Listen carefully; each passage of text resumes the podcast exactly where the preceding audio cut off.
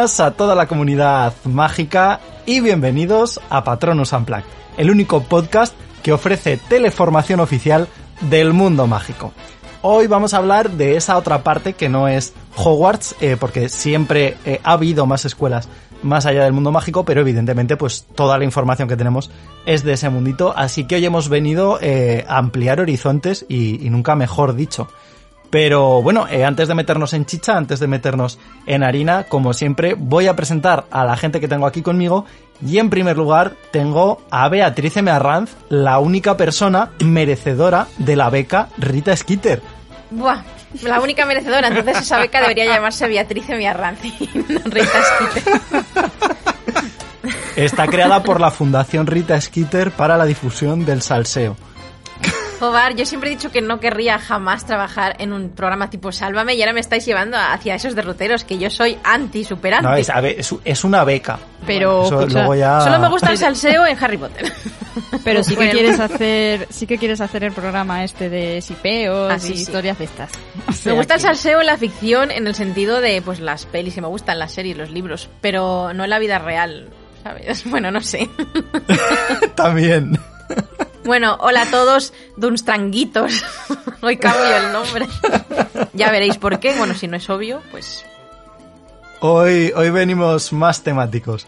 Tenemos también con nosotros a Saida Herrero, la única persona que ha realizado el Interrail volando en escoba. ya ves. Hola. ¿Qué tal? La verdad es que fue una experiencia muy buena, os la recomiendo a todos. Para Que que me- ibas al lado del tren, ¿no? Volando con... Claro, claro. Ibas, así seguías las, las vías, ¿sabes? No, no te tienes que complicar la vida buscando una ruta ni nada de eso. Pero muy bien, muy Pero bien. entonces, en vez de Interrail sería Internubil o algo así. Interescoba. Sí, ¿no? Sí, internubes además porque vas atravesándolas también, o sea que, que tiene todo el sentido. Está bien pensado. Y por último tenemos con nosotros a Fernando Vidal, que es la única persona que ha conseguido una beca Erasmus a su propia sala común. Muy digna, sí señor. ¿What? ¿En cuántos galeones está valorada esa beca? A ver.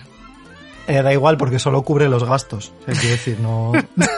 Ah, bueno, pues entonces me puedo pasar el día comiendo y ya está. Exacto. cubre gastos. me compro Puedes una campanita. a la señora del carrito le puedes pedir lo que quieras. Mientras no sea escaparte del tren, que todos, todos sabemos cómo, cómo termina el Ya. asunto. Madre mía. Muy buenas, queridos oyentes. Y bueno, tenemos también, evidentemente como siempre, ese premio Glenda Chitok, que en este caso le ha tocado ni más ni menos que a Saida. A ver qué, qué me toca hoy, qué melón me cae. Bueno, bueno, bueno. Pues después de barajar varias ideas, al final, eh, bueno, me he decidido que, eh, ya que vamos a hablar de escuelas, pues está con nosotros un alumno muy especial de, de una escuela la- de la que todavía no ha trascendido el nombre, ¿vale? No es un alumno de Hogwarts. Y eh, este alumno resulta que tiene su propio cromo de ranas de chocolate porque es famoso, atención, por haber creado el primer club de análisis de varita escolar, ¿vale? Gracias a los conocimientos que adquirió en prácticas extracurriculares que hacía con, con Ollivanders, ¿vale? Y en este club lo que hacía era analizar las varitas de su compañero y les dice cómo sacar el partido a esas varitas. Y él es Pablo Bequé, aunque todos sus compañeros lo conocen como Victorian Guy. Oye, que me ha gustado mucho la presentación, ¿eh? la, la idea mola, ¿Ha mola un huevo, visto? porque claro, sabemos que hay Qué club de currao. Gobstones y cosas de estas, pero... Ojo, ¿eh? de- Una o que, que- se levanta inspirada por las mañanas. No, no, no, cha- chapó, chapó, o sea, me, ha- me ha gustado mucho. Ojo, cuidado. Pues ya, Ya, no me acuerdo del queremos nombre. ¿Cómo era el club? El club de rendimiento de varita el escolar o Club de análisis de varita escolar. de análisis ya sabes, de varita escolar. Queremos que analices nuestras, nuestras varitas también cuando, cuando puedas. Y... Eh, con, en sentido ATP. No. Claro, claro, claro. Vamos a ver, Pablo, por favor. Me ha gustado, me ha gustado. Eh, bueno, de noticias, yo quería resaltar una que, que no lo he comentado antes, pero bueno, que es algo que ya comentamos también en uno de los podcasts especiales que tenemos para, eh, para Patreon y para la gente que nos apoya en Evox. Por cierto, modo spam, ya sabéis que tenéis eh, Patreon para apoyarnos desde un euro y si no, en en Evox a partir de 2,99. Eh, y ya lo comentamos en su momento que estuvimos hablando de este rumor de la serie y tal. Y, y bueno, ha salido hace poco, ya de forma, digamos, como más oficial, el jefe de, de Warner Media, eh, como diciendo que, bueno, que de momento no hay ningún proyecto eh, audiovisual, eh, digamos, en firme, ¿no? Que, bueno, siguen siendo rumores como medio fundados ahí, pero, pero ya hay como una fuente más oficial que dice que no, que, que relajemos las rajas, que no hay, no hay mucha chicha de momento, no hay mucha Bueno. tela que cortar para nada, ello. habrá que esperar. Así que tenemos ahí Como un, siempre. un- un podcast interesante sobre teorías nuestras, ¿no? Ya Sí, se queda ahí. derivó, derivó en, en temáticas muy chulas, la verdad. Mira, estuve reescuchándolo hace poco, en plan ayer o antes de ayer, y es que qué risa, por favor, en ese programa. Pero es para Patreon y suscriptores de iVoox, recordamos. Exacto. Y bueno, como decíamos, hoy vamos a abordar un poquito ese tema de las escuelas fuera de las fronteras de Reino Unido, que bueno, no hay pocas precisamente, también haremos un poquito de contextualización para, bueno, pues para que se sepa de dónde viene toda esta información. Así que, sin mucha más dilación, nos escuchamos en la zona de debate.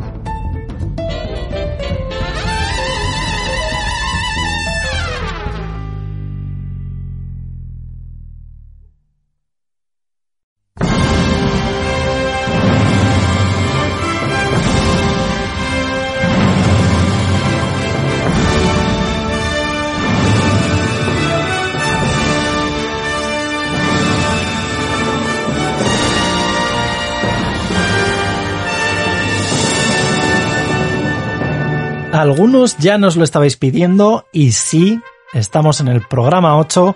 Dentro de poquito llegamos al programa 10 y como todas las temporadas llega ese especial para los oyentes. Así que a partir de ahora abrimos ya sí o sí esta convocatoria para recibir vuestras preguntas, vuestros comentarios y vuestras cosillas tanto de nosotros como de la saga como pues bueno de cualquier cosita relacionada que os pique ahí la curiosidad saber sobre alguno de los temas.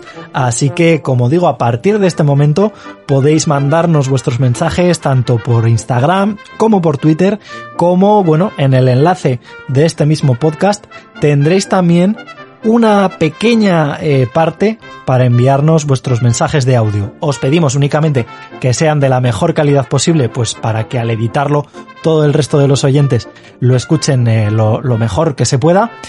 Pero, en fin, estamos encantados de haber llegado una vez más a este décimo programa y no nos queda más que seguir escuchándonos.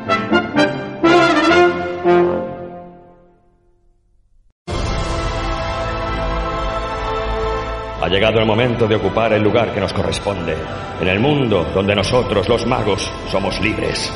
Únete a mí o muere. O también puedes escuchar Patronus Unplugged.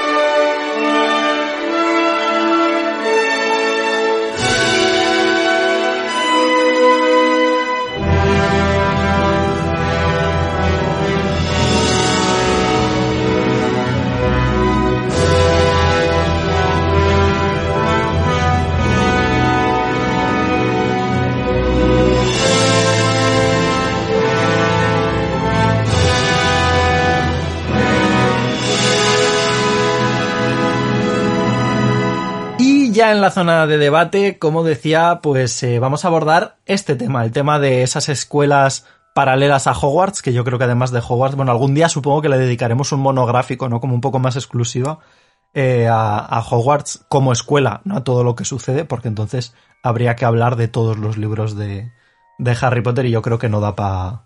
Eso no, eso no es un podcast, o sea, eso ya... Yo creo que ya, ya lo vamos adelantando, eso no es un podcast.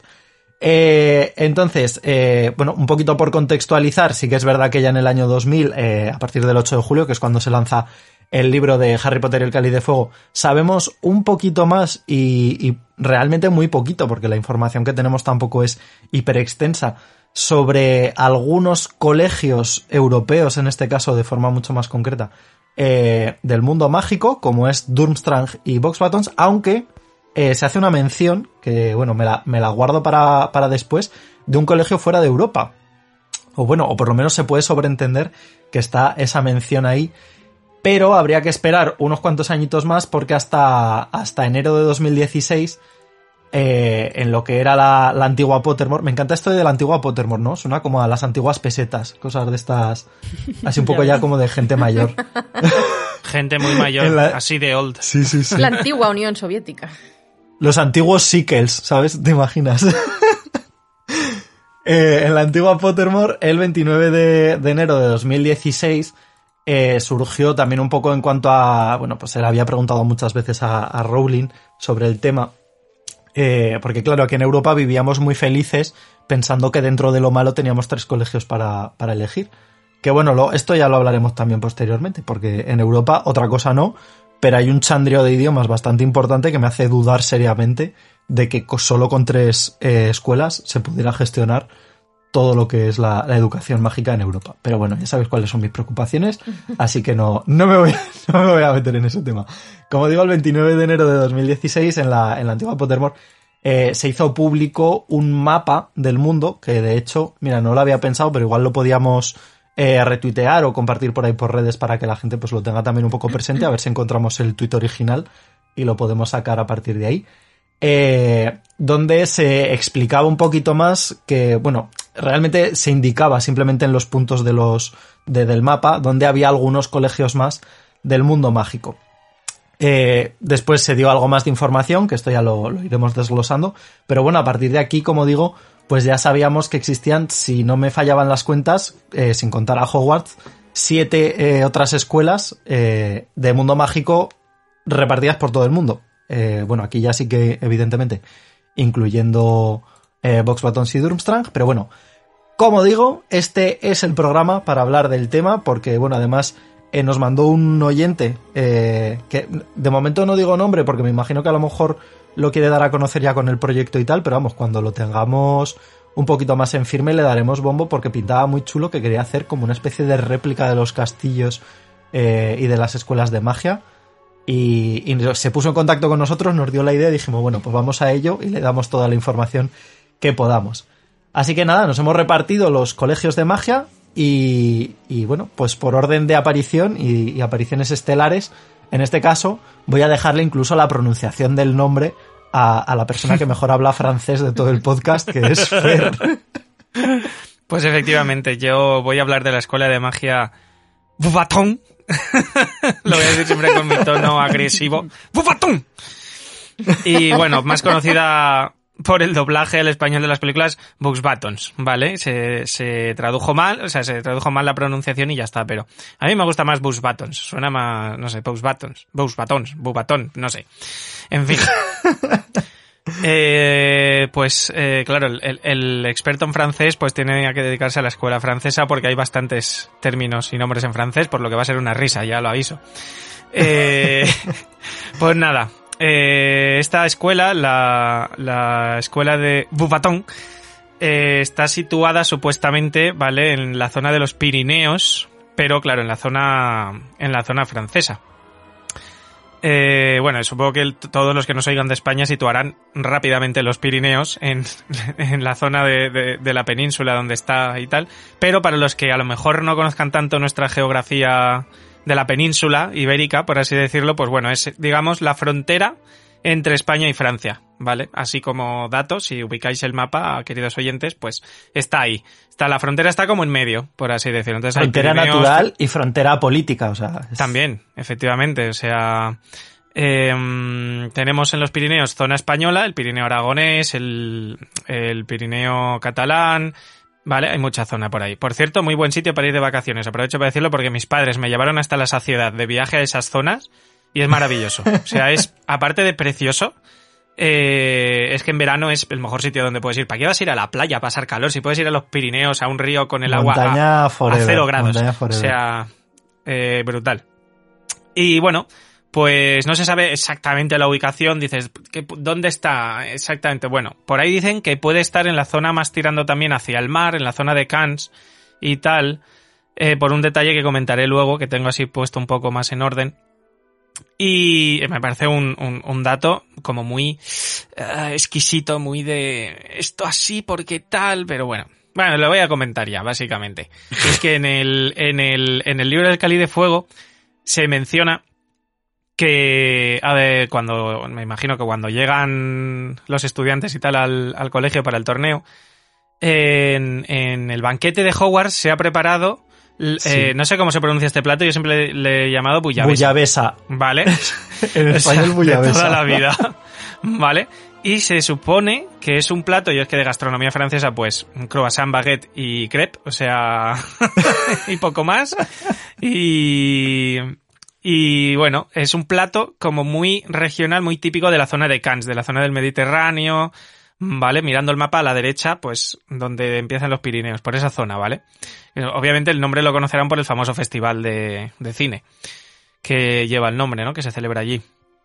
Eh, pues supuestamente por ese detalle es como que, que se dice que está ahí porque es un plato que solo se come allí, o que mayormente solo se come allí. Entonces, pues bueno, podemos decir que está en esa zona de los Pirineos donde termina eh, Gerona y empieza Francia. Pues bueno, podría ser que estuviera por ahí, ¿no? Eh, bueno, eh, la ubicación está descrita como un mm, paisaje precioso lleno de praderas, de, de, de montañas. Bueno, eso es una cosa descomunal de belleza que parece creada por arte de magia, ¿vale? Esto es, esto lo describen tal cual en, como decía Pablo, la antigua Pottermore, cuando salió allá por 2015 este artículo, me parece que fue en 2015 o algo así. Eh, bueno, esta escuela eh, acuden alumnos eh, y para decepción de muchos que querían ir a Hogwarts españoles, pues aquí acuden los estudiantes eh, brujas y magos españoles, ¿vale? Portugueses, holandeses, luxemburgueses y belgas, ¿vale? Eh, yo lo siento a quien le haya roto los sueños, pero lo siento, españoles no van a Hogwarts, ¿vale? Es una cosa que jode, pero es. Nosotros A ver, hay que decir, ya, ya lo tocaré yo más adelante porque lo tengo que mencionar, pero que existe la opción de hacer... eh, Erasmus. Bueno, y de hecho Be- Bea supongo que también lo, lo comentará. Sí, existe la opción como de irte a otro país a estudiar Sí, y tal. a O- ver. O, eso sobreentendemos. Claro, obviamente es como, mm, no, pero es que yo quiero ir a, a Dustran, o quiero ir a Mikitikoto este, o como se llame la de Japón, que no me acuerdo nunca el nombre. Miki Picoto. Pues si queréis decirlo ya, yo no tenía previsto hablar de eso, así que... Pues si quieres Es comentarlo que, ya, no, bueno, a ver, yo lo, yo lo comento por el dato este que, que Draco en algún momento dice Sí, que como que sus, bueno, que le estuvo insistiendo a sus padres, ¿no? Para que le dejaran ir a estudiar. Ah, bueno, eso sí que lo iba a decir, pero bueno, realmente era Eso. Lucius el que quería que Draco fuera a estudiar a, a Doomstram, pero Narcisa no quería porque estaba muy lejos. Y Claro, luego no tenemos el dato que ya lo voy lejos. adelantando, que en, la, en el Cáliz de Fuego, de hecho es la primera mención real que tenemos a un castillo, o sea, a un, a un colegio de magia fuera de, de las fronteras de Reino Unido. Eh, se habla de cómo Bill estuvo a punto de irse de intercambio a... A, a ver, técnicamente no se dice a Castelo Bruxo, pero que, que estuvo a punto de irse de intercambio a Brasil, eh, porque tenía un, un amigo por correspondencia allí y en principio se iba a ir a estudiar allí. O sea, quiero decir, es algo que parece como que existe, ¿sabes? Está ahí la Sí, opción. como Bueno, que existe la y en. Hogwarts Mystery, en Hogwarts Mystery tenemos una estudiante de Castelo Bruxo que va a estudiar a, a Hogwarts. O sea, que sí, es algo que- el que típico real. intercambio, sí. Sí, sí, sí, sí, Sí, sí, sí. Vale, pues, eh, ¿dónde me he quedado? Vale, pues eso, lo de los cast eh, o sea, no es un... O sea, el edificio, por así decirlo, no es como Hogwarts, por ejemplo, que es un castillo. O sea, aquí se describe más como un palacio. Claro, muy francés. Yo me imagino, pues a lo mejor un rollo palacio de Versalles. A lo mejor Sí. así como muy fino, muy estilizado, sin, sin torres súper altas. Eh, se comenta, los rumores, las malas lenguas, dicen que, mm, que parte de todo esto fue financiado en algún momento por oro alquimista, cuidado. Eh, por el, por, porque pues Nicolás Flamel y la que luego sería su mujer perenne Flamel se conocieron allí durante sus estudios. Y hay una fuente en el propio colegio que dicen que rejuvenece y embellece a la gente. Vale, o sea, por eso a lo mejor los, fran- lo- los franceses, o sea, los estudiantes de Bus Buttons están todos, son todos tan... On, on y, y na- bueno, es una fuente que lleva el nombre de, de ellos, de Nicolás y de Perenne. Entonces, pues bueno, rumores que tal, pero bueno, esto es información de Pottermore, ¿eh? O sea, uy, que ahora le doy yo el micro. Eh, información de Pottermore, por lo que algo habrá por ahí. Eh, bueno, en, en cantidad de estudiantes, eh, Bus Buttons es superior a, a Hogwarts. Tiene muchísimos más estudiantes en, en número, o sea, obviamente, eh, se- es- asistiendo tantos países y, y tantos niños de, de tantos sitios, obviamente más grande, o sea, por supuesto, porque Hogwarts parece que solo va gente de Inglaterra y ya está. Y bueno, eh, todos sabemos que es una de las escuelas que participaron en, en el torneo de los Tres Magos desde sus inicios porque eh, ni más ni menos tienen 62 victorias en el torneo. Una menos que Hogwarts, cuidado, que tiene 63. Vaya, qué casualidad. casualidad. Qué casualidad. El dato de, Dun- de no lo he encontrado. Pero bueno, si mal lo que no tiene, son que, lo comente si no luego. ya- Sí, bueno, si fueran ya, vamos. Pero vamos, se describe como que tienen, también en estos textos de Pottermore, se, se- pues a ver, tienen una buena relación. O sea, no son escuelas que se maten entre ellas. O sea, una relación cordial, hola, ¿qué tal? Pero seguro que Dumbledore es como, eh, señora, eh, Madame Maxim, que lleva una victoria más que tú. a ver si nos ponemos las pilas. Imagino que estos datos cuentan con la...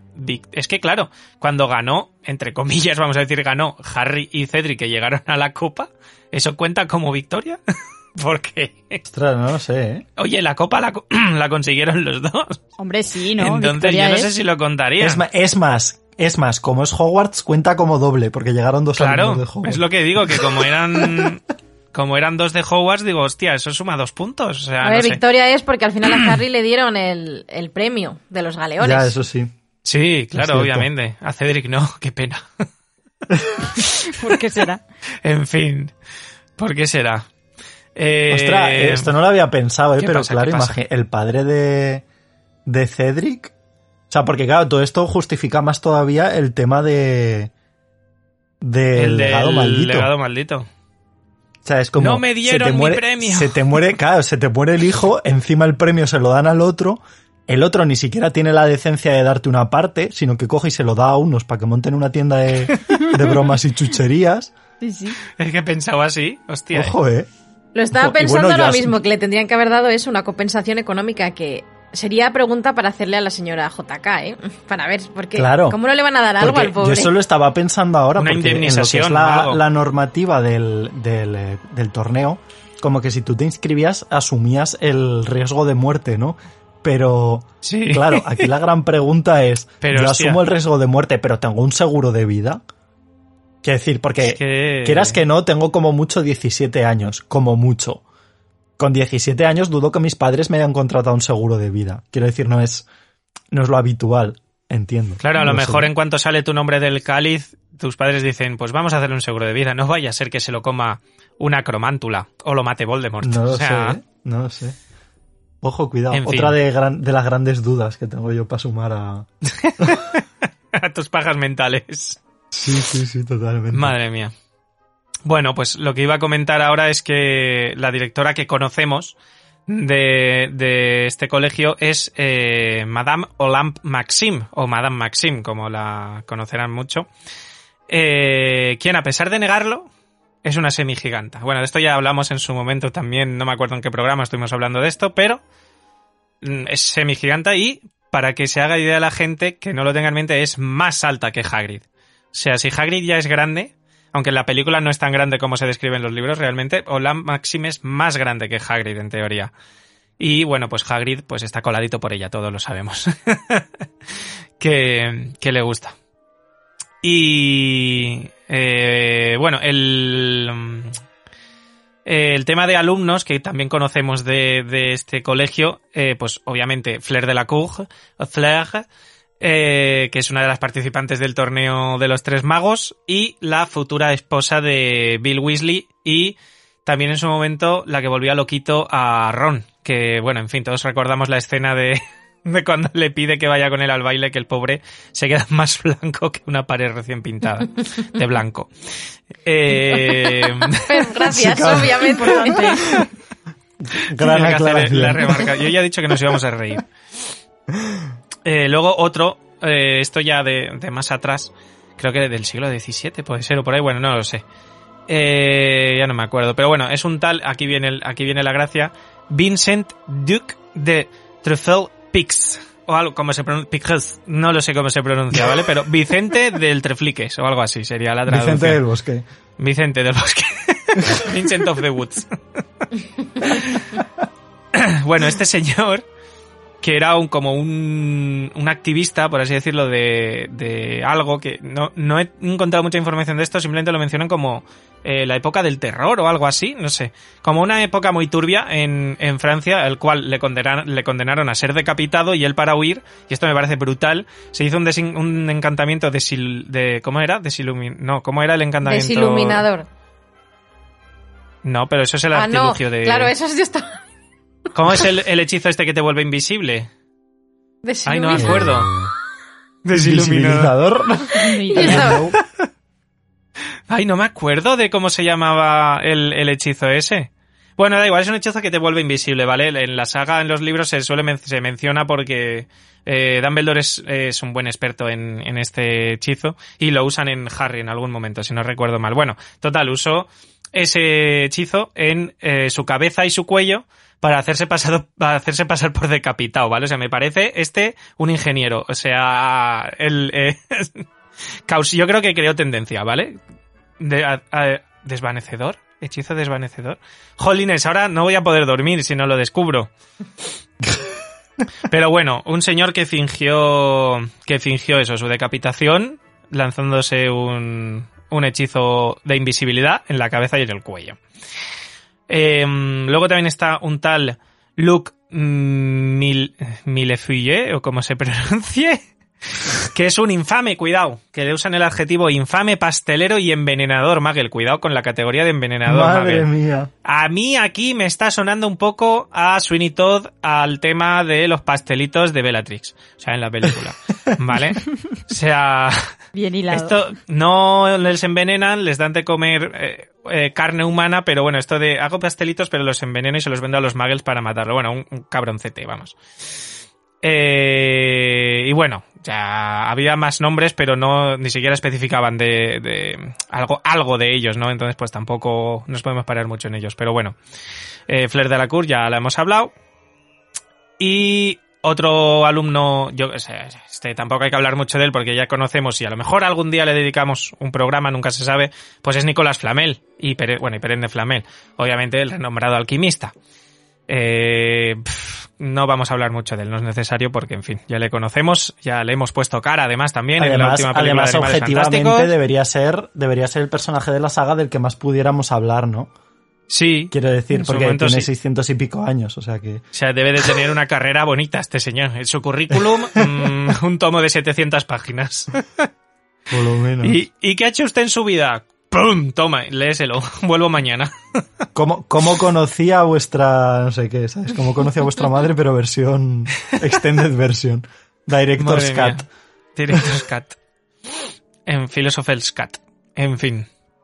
Eh, bueno, en el tema eh, alumnos, porque esto es lo que tiene ahí un poquito de controversia respecto libro y película, porque en los libros eh, se menciona, aunque no en mucha cantidad, pero se menciona que hay alumnos también masculinos. Y digo también masculinos porque en la película son solo chicas. O sea, no hay rastro de, de ningún hombre de por medio. O sea, son todas chicas y fue una cosa que en su momento fue como, ¿pero por qué? Si en el libro se dice que son eh, estudiantes mixtos. O sea, no entiendo. Y esto sí se, se, se, mm, se les describe en los libros, eh, tanto a unos como a otros, que son muy bellos. Son muy bellos. O sea, tienen una belleza, mm, vamos, en- encandiladora. Y pues eso, en la película no sé por qué decidieron hacer eso. Estaría bien preguntarle a Steve Kloves o Mike Newell, no lo sé. Pero estaría bien saberlo porque mm, Durmstrang todo chicos, Beusbatos todo chicas y Hogwarts mixtos. Mm, no- nunca lo Este- entenderé. este es ¿vale? uno es de una los cosa que me peta la no- cabeza. Que a mí no me gusta de la, de la película no, no. porque es como... En Boss Baton son todo tías y tías súper femeninas. Y en Boss Baton son todo tíos y tíos como súper rudos y es como... Manly man, Es ¿sabes? como si No quisieran sé. decir de alguna manera oculta, bueno, oculta, eh, sutil, que en Hogwarts son más diversos o más abiertos o más progresistas que las otras escuelas o algo así, al ser Puede mixtas. ser, pero... Pero no Claro, sé, pero yo lo pienso también desde el punto de vista de la gente que no haya leído los libros y que haya acudido directamente a ver la película. Y tu, tu duda, o sea, ya, ya poniéndome en el pan, en, en el pan, en el papel de, de, de alguien fan solo de las películas. ¿Qué sensación, o sea, o, o qué piensas de esto? Porque yo lo, lo pienso y digo, vale, yo, yo quiero ir al mundo mágico, quiero estudiar en el mundo mágico, eh, pero yo sé que, que en Bosbatons, en Durmstrang o tal, hay eh, eh, chicos y chicas, ¿sabes? Puedo, puedo ir indistintamente y tal. Pero claro, yo lo pienso desde el punto de vista de un fan solo del cine y qué, qué sentimiento te deja, no sé. Es un poco raro, no sé. No, no, Sí, es, es un es poco una decisión que a mí no me gustó. Porque, claro, es que es raro. O sea, en Busbatos, vale, van de muchos sitios. Hemos dicho España, Portugal, Luxemburgo, Bélgica. Solo van las chicas de allí. ¿Y los chicos dónde van? A, A Durmstrang. Hogwarts, a Durmstrang. A ver, No, lo que no, pasa es que en la o película sea, no profundizan raro. tanto en eso, entonces, aunque no, no se sepa quiénes van allí, pues tampoco le dieron muchas vueltas. Yo creo que lo hicieron un poco por ese sentido o porque quedaba más, entre comillas, estético, pero a mí me parece que simplemente perpetúa unos estereotipos horribles, pero bueno. Totalmente, Claro, totalmente. quedaba, quedaba como equilibrado a nivel estereotipo el hecho de eso, de femenino, una escuela así como más, yo qué sé, fantástica, por así decirlo, eh, que eran la, la parte de las mujeres y luego la parte más como de agresivos y de bastos y de tal, era la parte que veíamos de, de Darmstrang. Entonces, y luego Hogwarts Claro, era como, no, aquí todos somos amigos y todos somos iguales. Claro, pero o sea, mi, mi problema no es la presentación, porque a mí las presentaciones que hacen, pues bueno, me pueden gustar más o menos, No, pero, pero puedo es- llegar a entender que es como, es la decisión del espectáculo que quieres dar como escuela. Pero que ni siquiera, por ejemplo, una tontería como es el dato este del estudiante que saca a bailar a, a, a Parvati, no, a Parvati o a Padma, nunca me acuerdo, A Parvati. A Parvati. que la saca a bailar, que en teoría es un estudiante de, de Vox Batons, o por lo menos en, en los libros se nos cuenta que sale a bailar con uno y tal, que no lo hayan respetado, me parece tan tonto que, que además es una chorrada y dices, "Bu- pues por lo menos hubiera dado como un poco de sensación de decir, bueno, hay, hay, hay de todo tipo, simplemente que el, que el espectaculillo este inicial, el número que se han marcado, pues lo han hecho chicas y ya está. No, porque No al final sé. lo que han hecho ha sido eso, dividirlo en tres partes, una masculina, una femenina y una mixta, y se No, han no, claro. lavado las manos y fuera. No te van a decir luego más adelante que hay un alumno de tal, porque entonces ya es como que te raya de, ah, bueno, ¿y entonces qué pasa? Que entonces te esto te es peta la cabeza, ¿sabes? Esto no sé qué, no sé. Yo respecto a la lo que la pregunta que haces todo. tú, Pablo, al principio, porque a ver, yo cuando vi la película, pues a lo mejor no era tan consciente de, o sea, no me, no me acordaba si eran chicas, chicos, o sea, imagino que sí, pero es verdad que con los años la idea que se me ha quedado es lo que decía al principio, de que parece que dan a entender que Hogwarts es más más abierto, más, Más diverso, abierto, más como, ser. bueno, aquí siguen la tradición antigua de, porque bueno, al menos en España, hasta hace no mucho había colegios así. O sea, que era, era habitual. Entonces, como, como si fueran más, pues eso, más cerrados o más chapados a la antigua. Y Hogwarts es diferente. Cuando realmente ya Sí, sabemos que Hogwarts tiene cosas horribles también en ese sentido. Muy arcaicas, pero bueno. Sí, sí, sí. Porque además hasta la hora de vestir, o sea, tú coges el baile y realmente sabes quién es de Durmstrang, sabes quién es de Box y los que van de cualquier forma son, son de Hogwarts, ¿no? No sé. No sé, muy raro todo, en fin.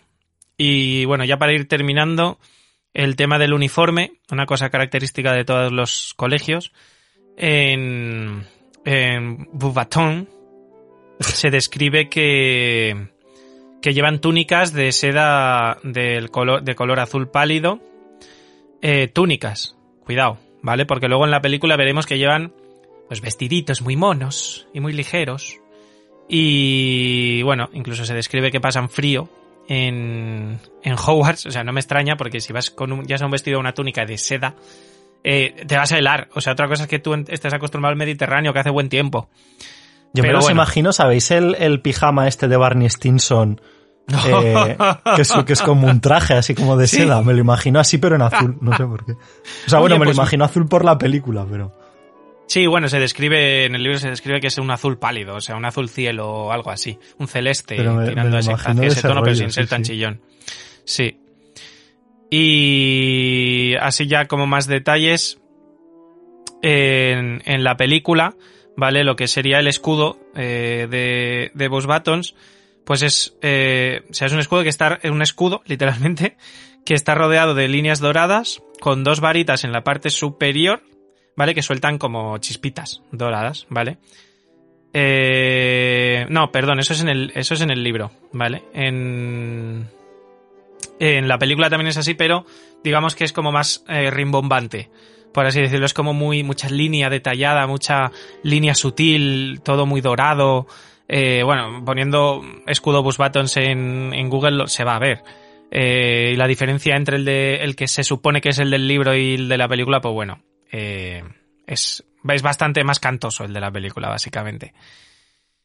Y creo que poco más. O sea, realmente, así como dato, pues bueno, cuando llegan a Hogwarts les vemos que llegan en un carruaje del tamaño de una casa tirado por... Eh, em, como, ay, ¿cómo se llamaba? Los Abraxans, los caballos. estos Abraxans. sí, Sí. Abraxans. Que te abraxan la cara si te escupen. Bueno, en fin, chiste malo. Eh, eh, caballos, ¿vale? Caballos alados de color tostado que tienen la crin y la cola blanca. Tal cual los vemos en la película, ¿vale? O sea, no hay más. Y que, bueno, sabemos que les gusta beber whisky de Malta. estos, estos caballos, desde luego que con tonterías no se andan.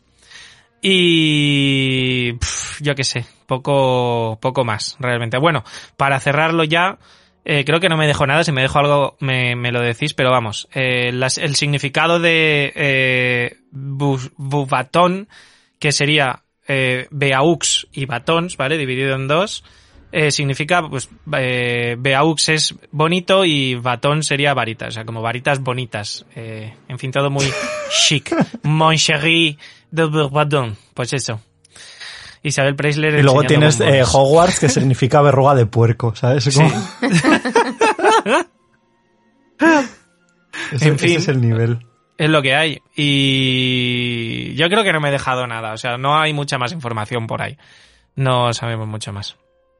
Y Así que... quiero, quiero abrir el melón este que comentaba antes del tema de los idiomas, porque claro, a ver, vamos a, a plantear el, el hecho de que si tú vas a, a Hogwarts, claro, Hogwarts me encanta porque está como como súper definido, ¿sabes? Va gente de Reino Unido y de Irlanda, ya está. Se van a entender inglés, hablen mejor o peor, o más cerrado o más abierto. Pero, claro, ya cogemos, o sea, y al margen de Durmstrang, porque ahí en el tema de, de lo que sea zona norte, o sea, bueno, sí, norte-este de, de Europa, no me lo quiero ni imaginar. Pero eh, que, que a Vox Buttons vaya gente de Portugal, de España, Francia, Bélgica, tal, bueno, voy a asumir que como pueden hablar Suiza, toda esta zona hablan eh, hablan francés, pues no hay problema con, con esa parte. Voy a asumir también que van de Italia, porque al final pues está también al lado y no tienen otra referencia más cercana. Sí, puede ¿Cómo ser. creéis que se manejan con estos temas? O sea, ¿hay algún tipo de hechizo mm, de Un traducción hechizo universal? Al estilo de la, de la TARDIS, que en verdad, mm, allá donde estés, te va traduciendo, entonces siempre hablas el idioma que tú conozcas. No es que siempre hables inglés, Claro, que parece que siempre se mejor- habla así, sino tu Claro. Idioma. claro, tú hablas y luego te oyen en el idioma que Eso te tengan es. que oír, ¿no? Claro, Claro, te lanzas entonces- un hechizo a la garganta y ya está. Estaría guay eso, ¿eh? La verdad, para aprender idiomas. Sería curioso. Claro, pero no aprendes curioso. el idioma tampoco. O sea, esa es mi, No, mi claro, cuestión. hablas, hablas a tu manera, ya está. A ver, quizás haya clases también de idiomas, pero a mí eso me gusta también en, Memorias de Idun, en la saga, también tienen una, una especie de amuleto que hace justo esa función, que la gente que lo lleva puesto, eh, hables el idioma que hables, la otra persona te va a entender. Y, y eso, pues no sé, tiene sentido. Si tienes magia, seguro que pueden hacer algo así. Aún así, yo creo que, que eso podría ser al principio, pero sí que me pega que estudiaran el idioma correspondiente. Si es francés, pues tendrían que estudiar francés. Claro. A ver, yo estoy pensando, digo, a lo mejor, o sea, quien más problemas tengas quizás sean los nacidos de Muggles. Porque, bueno, es sorpresa, eres mago. Eh, pero a lo mejor los que ya vienen de familia Sorpresa mágica... eres mago y además te tienes que ir a otro país. Adiós. Y los padres bailando por detrás, vámonos. Y, y a lo mejor, pues eso, los que ya saben que van a, a ir ahí, pues por ejemplo, los padres españoles de un mago español, pues ya saben que va a ir ahí y a lo mejor le llevan a una academia de francés, como hemos hecho mucha gente que hemos ido a, a inglés a- o a alemán o tal, para prepararles eh, el idioma. Quiero pensar que son así de organizados en el universo mágico y que ya se preparan. Pero lo, a Claro, mí lo porque de también estamos dando por hecho algo, que traductor guay. estamos dando por hecho que funcionan igual que en Reino Unido, ¿no? O sea, que hay un sistema Claro. de becas públicas que te financian la todo lo que son los estudios. Claro, eso no lo sabemos. Tampoco lo sabemos. Mm. Y luego, o sea, yo entiendo si fuera algo como lo que dice Bea, de una especie pues de, de amuleto, o yo qué sé, de X, que tú lo llevas y te traduce entre comillas, eh, me cuadraría más que un hechizo, porque claro, yo lo pienso y digo, vale, en el castillo muy bien y muy bonito, pero hasta que llegas al castillo, imagínate un viaje incómodo de cuatro horas sentado en un carruaje así, con, yo qué sé, uno de, yo qué sé, de Vallecas, con un chico de Oporto, eh, otro de, yo qué sé, de la zona norte de, de Francia y otro de la zona sur. Y los cuatro ahí en plan de, pues, pues bien. Mm, Come tu tapel. Eh, en pela vengo de Lugo. En plan de, yo qué sé, llevas, llevas ranas de chocolate y haces así como el gesto en plan de, ¿quieres? ¿Sabes? Pero que tampoco te puedes comunicar de forma fluida. Nah, seguro No que el tema de traducción lo tienen controlado. Y quiero hacer un detalle para hacer- acabar de cerrar la zona francesa e irnos ya a, a la zona siguiente. Eh, a raíz de- del trabajo mío, de la tienda de Harry Potter y tal, eh, cuando llegan productos y llegan los albaranes de los productos, muchos vienen en francés porque eh, Nobel Nobel Collection, por ejemplo, está por allí, está en la zona de Bélgica y tal. Y las varitas normalmente vienen marcadas como baguette, ¿vale? Entonces, se confundirán en plan de, ay, me he dejado la baguette en la habitación. Dice, yo voy. Y te la trae, y te traen un trozo de pan, un bocadillo. Dice, ponme, Es que ponme dos confuso. baguettes. Y se confunden y le dan dos varitas, ¿no? En la tienda. Claro. ¿Te es imaginas una a duda Oli- que me Oli- perturba a mí, ¿eh? Olivander rodeado de panes por todas partes? Claro. Es una panadería. Vendedores, dice, vendedores de baguettes desde el 382 eh, antes de Cristo. La mejor baguette de Francia. Y croissants. En fin, ya está. Ya está, ya está. Ojo, ya, paro ojo. ya, porque si no, madre mía. No, no, es algo que, que ahí está y que hay que plantear, es, es un hecho. Es un hecho. Porque eso sí que es verdad, que es, o sea, es bobatón y batón es varita, pero en la tienda, además esto creo que lo estuvimos hablando también en, en el podcast anterior, que hablábamos sobre varitas y escobas. La tienda de varitas que vemos en, en la, ¿cómo se llama? La, la Rue Cachet, me parece que se llama la de, la de París, el callejón de Agón Este, es una tienda de baguettes, no es de batón. O sea, entonces, bueno, ahí, ahí eso, ahí está la, la cosa. Ahí está la cosa, ¿eh? he de- dejado ahí una duda interesante. Me retiro ya. Pues le vamos a dar el paso a, a Bea, que bueno, nos llevas de viaje para cerrar Europa, todo lo que no es Hogwarts, y nos vienes a, dar a, a dar, iba a decir, bueno, sí, a dar también lección de Durmstrang. Durmstrang, exactamente. Bueno, desde voy a hablar primero de, del principio, principio, que es el nombre de Durmstrang, que etimológicamente viene de Sturm und Drang, que en castellano se- sería como tormenta y pasión, algo así, que era un movimiento artístico, sobre todo literario, alemán que se desarrolló en el siglo XVIII y que es el precursor del romanticismo y que defiende las emociones y los sentimientos en contraposición del racionalismo. O sea, que la pasión es mejor que la razón. Y de hecho, algunas de las características de este movimiento que podríamos relacionar con, con Durmstrang, con el Instituto Durmstrang, por cierto, que aunque se suele decir escuela y tal, se denomina como instituto, es como mm, que en, tanto en el arte como en la literatura en general eh, trataban de impresionar y asustar al público. Y eso también tiene un poco de relación con la escuela. O, por ejemplo, el misterio que hay alrededor de ella. Eh, la naturaleza, la imaginación, que son algunas de sus características, yo creo que sí que pegan con, con la escuela. Y bueno, ya, ya sabemos que Rowling, además que estudió temas de literatura, pues es bastante lógico. Bueno, lógico. Parece que sí que viene de ahí realmente. Bueno, pues este... Como historiador del arte me siento muy orgulloso de la introducción que has hecho, ¿eh? Ya Ah. te lo digo. Bueno, no sé del arte. Yo como estudiante de literatura, pues también yo di este tema en su momento. Así que... Pero bueno, me alegro, gracias. Eh, el caso es que, eh, volviendo al Instituto Dumstrand, se fundó en la Edad Media, no se sabe exactamente cuándo, pero se piensa que antes, seguramente del 1924, ya que fue el primer torneo de los Tres Magos donde ellos participaron, entonces ahí ya existían.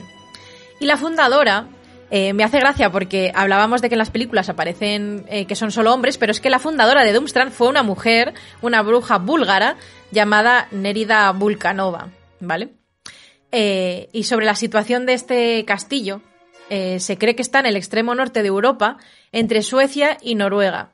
Pero realmente no se sabe a ciencia cierta. De hecho, en la página esta mítica de Fandom, em, dicen que la descripción de que hace Rowling en los libros, las pinceladas, lo que ha dicho en entrevistas y tal, se acerca más a la descripción que hay de Noruega, más que de Suecia.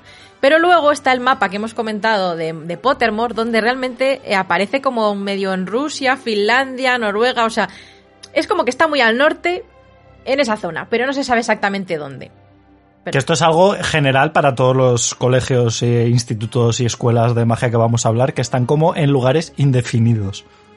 O sea, no, no, tienen una ubicación exacta. Te puedes hacer a la idea, pero no es. Sí. De hecho, en el Cáliz de Fuego, Hermión dice en un momento que, no se sabe exactamente, pero que es muy posible que lo que vean los muggles sea unas ruinas, que tiene un montón de, seguridad mágica. Y de hecho, o sea, quieren tanto ocultarse que cuando alguien va a Doomstrand, les hacen hechizos desmemorizantes para que no recuerden cómo han llegado.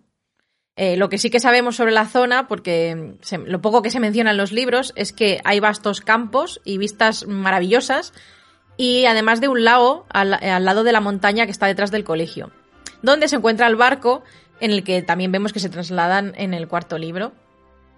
Luego sobre el castillo, lo poco que sabemos es que no es tan grande como Hogwarts, tiene cuatro plantas, y que el propio Víctor Krum le cuenta a Hermione que no es muy, no es muy confortable porque solo encienden las chimeneas con fines mágicos. No, si tienen frío, no. O sea, que allí debe hacer un frío del carajo, pero no, no. Aquí se curte a los hombres. sí, sí. Y a las mujeres, ¿eh? Y. Pues depende, si es la película. Ya. Out. Y sí que dicen que los terrenos sí que son más grandes que los de Hogwarts. O sea, el castillo no, están todos apiñados. Pero bueno, también es verdad que el castillo de Hogwarts es muy grande para la gente que hay. Eh, y luego pues se dice también que en invierno apenas tienen luz, pero que en verano vuelan a menudo sobre las montañas y los lagos. Entonces ya digo que por estas descripciones y lo que ha ido diciendo Rowling y tal, se piensa que está, pues eso, norte de Noruega, pero bueno, ya digo, en esa zona. Luego sobre el tema de los uniformes, se menciona, igual que decía Fer, que pasan box buttons, aquí también llevan túnicas en los libros, no llevan este uniforme como militar que aparece en las películas, que es rojo y las capas de piel. Sí que es verdad que se dice que llevan túnicas rojas y capas de piel, eso sí que es verdad, que es igual, pero ese rollo militar pues no, no lo llevan. Que bueno, de hecho tiene bastante sentido con lo que iré comentando luego sobre la historia de, de la escuela, que bueno, lo cuento luego. Eh, sobre el escudo, en los libros, eh, al menos no lo he encontrado, no se menciona nada del escudo, Igual que sí que en Vox Battles eh, se menciona lo, bueno, lo que ha dicho Fer, pero en las películas sí que Mina Lima creó un escudo que aparece. Hay una especie de, bueno, de, ¿cómo llamarlo? Pergaminitos o como, como unas bandas donde aparece la palabra Doomstrand, eh, tanto en, el, en, la, en, el, en nuestro tipo de escritura como en cirílico, que es muy típico de, de la zona del norte de Europa que bueno, no sé si sabéis, pero bueno, si las típicas letras como que se utilizan en Rusia y en sitios así. Y luego aparece un águila bicéfala, que en la heráldica europea desde la Edad Media se ha utilizado muchísimo en, en Europa, desde el Imperio Bizantino. O sea, de hecho, si miráis escudos en internet, bueno, en, en, un libro, donde queráis, o sea, desde el escudo de los zares de Rusia hasta el escudo en España de Carlos I, se utiliza este águila bicéfala y que simbolizaba tradicionalmente al menos la supremacía de una parte del gobierno con respecto a, a, la Iglesia y al Estado. Que esto pues también encaja bastante con el tema de, de Dumstrand.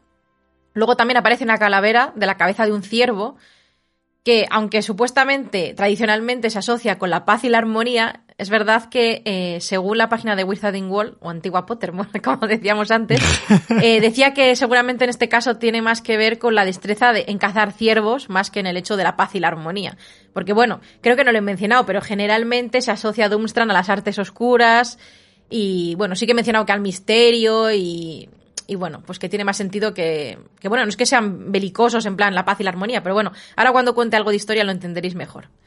Y al fondo de este escudo aparece una especie de, como una mitad de una cebolla, aunque suene raro, si miráis el escudo entenderéis, que recuerda a las cúpulas de las torres del Kremlin. Entonces, todo lo que tiene el escudo en general se relaciona mucho con, pues eso, con el norte de Europa. Y sí que, como decíamos antes, efectivamente Lucius quería llevar allá a Draco, pero Narcisa no. Y, o sea, que hay, pues bueno, lo que hablábamos antes, tampoco le voy a dar más vueltas. Y aquí vengo a, lo que es la historia de lo poco que se sabe de esta escuela, de este instituto. Y es que ha tenido varias épocas un poco darks eh, a causa de los directores que ha tenido. Emo. El primero que trajo así la, sí, emo, fue Harfan Munter, que fue el segundo director de Doomstrand, que tras la sospechosa muerte de su fundadora, eh, instauró los duelos como una parte súper importante de la educación en, en Doomstrand. Y de hecho, a día de hoy sigue siendo algo importante. O sea, bueno, tanto los duelos como en general el estudio de, mm, del combate eh, en el mundo mágico.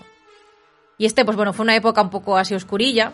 Y luego llegó Igor Karkarov, nuestro querido amigo, ex mortífago, que también fue director y que, bueno, ya sabemos que estuvo en Azkaban, que salió después de delatar a algunos de sus compañeros, así que la lealtad Exclusiva no es su en Patronus Unplugged. Sí, sí, el por si no lo pasado de Igor. Karkarov. Estamos en directo para contaros la historia de Igor Karkarov, que delató a sus amigos mortífagos. Bueno, entonces, en esta época, lo más, una de las cosas más características que tenía es que había un rumor que decía que no aceptaba hijos de muggles. Supuestamente en algunos sitios dice que, que era tal cual, pero realmente era un rumor. Es como que obviamente él a lo mejor no lo decía abiertamente, pero, pero bueno, así era. Y también se decía que utilizaba eh, el miedo y la crueldad en la escuela y que por esa razón hubo padres que sacaron a sus hijos de allí. Y bueno, abandonó su puesto de director cuando Voldemort regresó por miedo a las represalias, porque, claro, el delató a amigos mortífagos, se fue de la cárcel. Y aún así, yo os digo una cosa. Yo flipo con un tío que ha estado en Azkaban, que ha sido mortífago y que sea el director de un colegio, ¿vale? O sea, no entiendo a veces en el mundo mágico cómo dejan este tipo de cosas. O sea, que, y eso que conste que yo creo la reinserción de la gente, pero. Pero madre mía, creo que una cosa es una cosa y otra cosa es ser el director de un colegio, ¿vale? Pero bueno.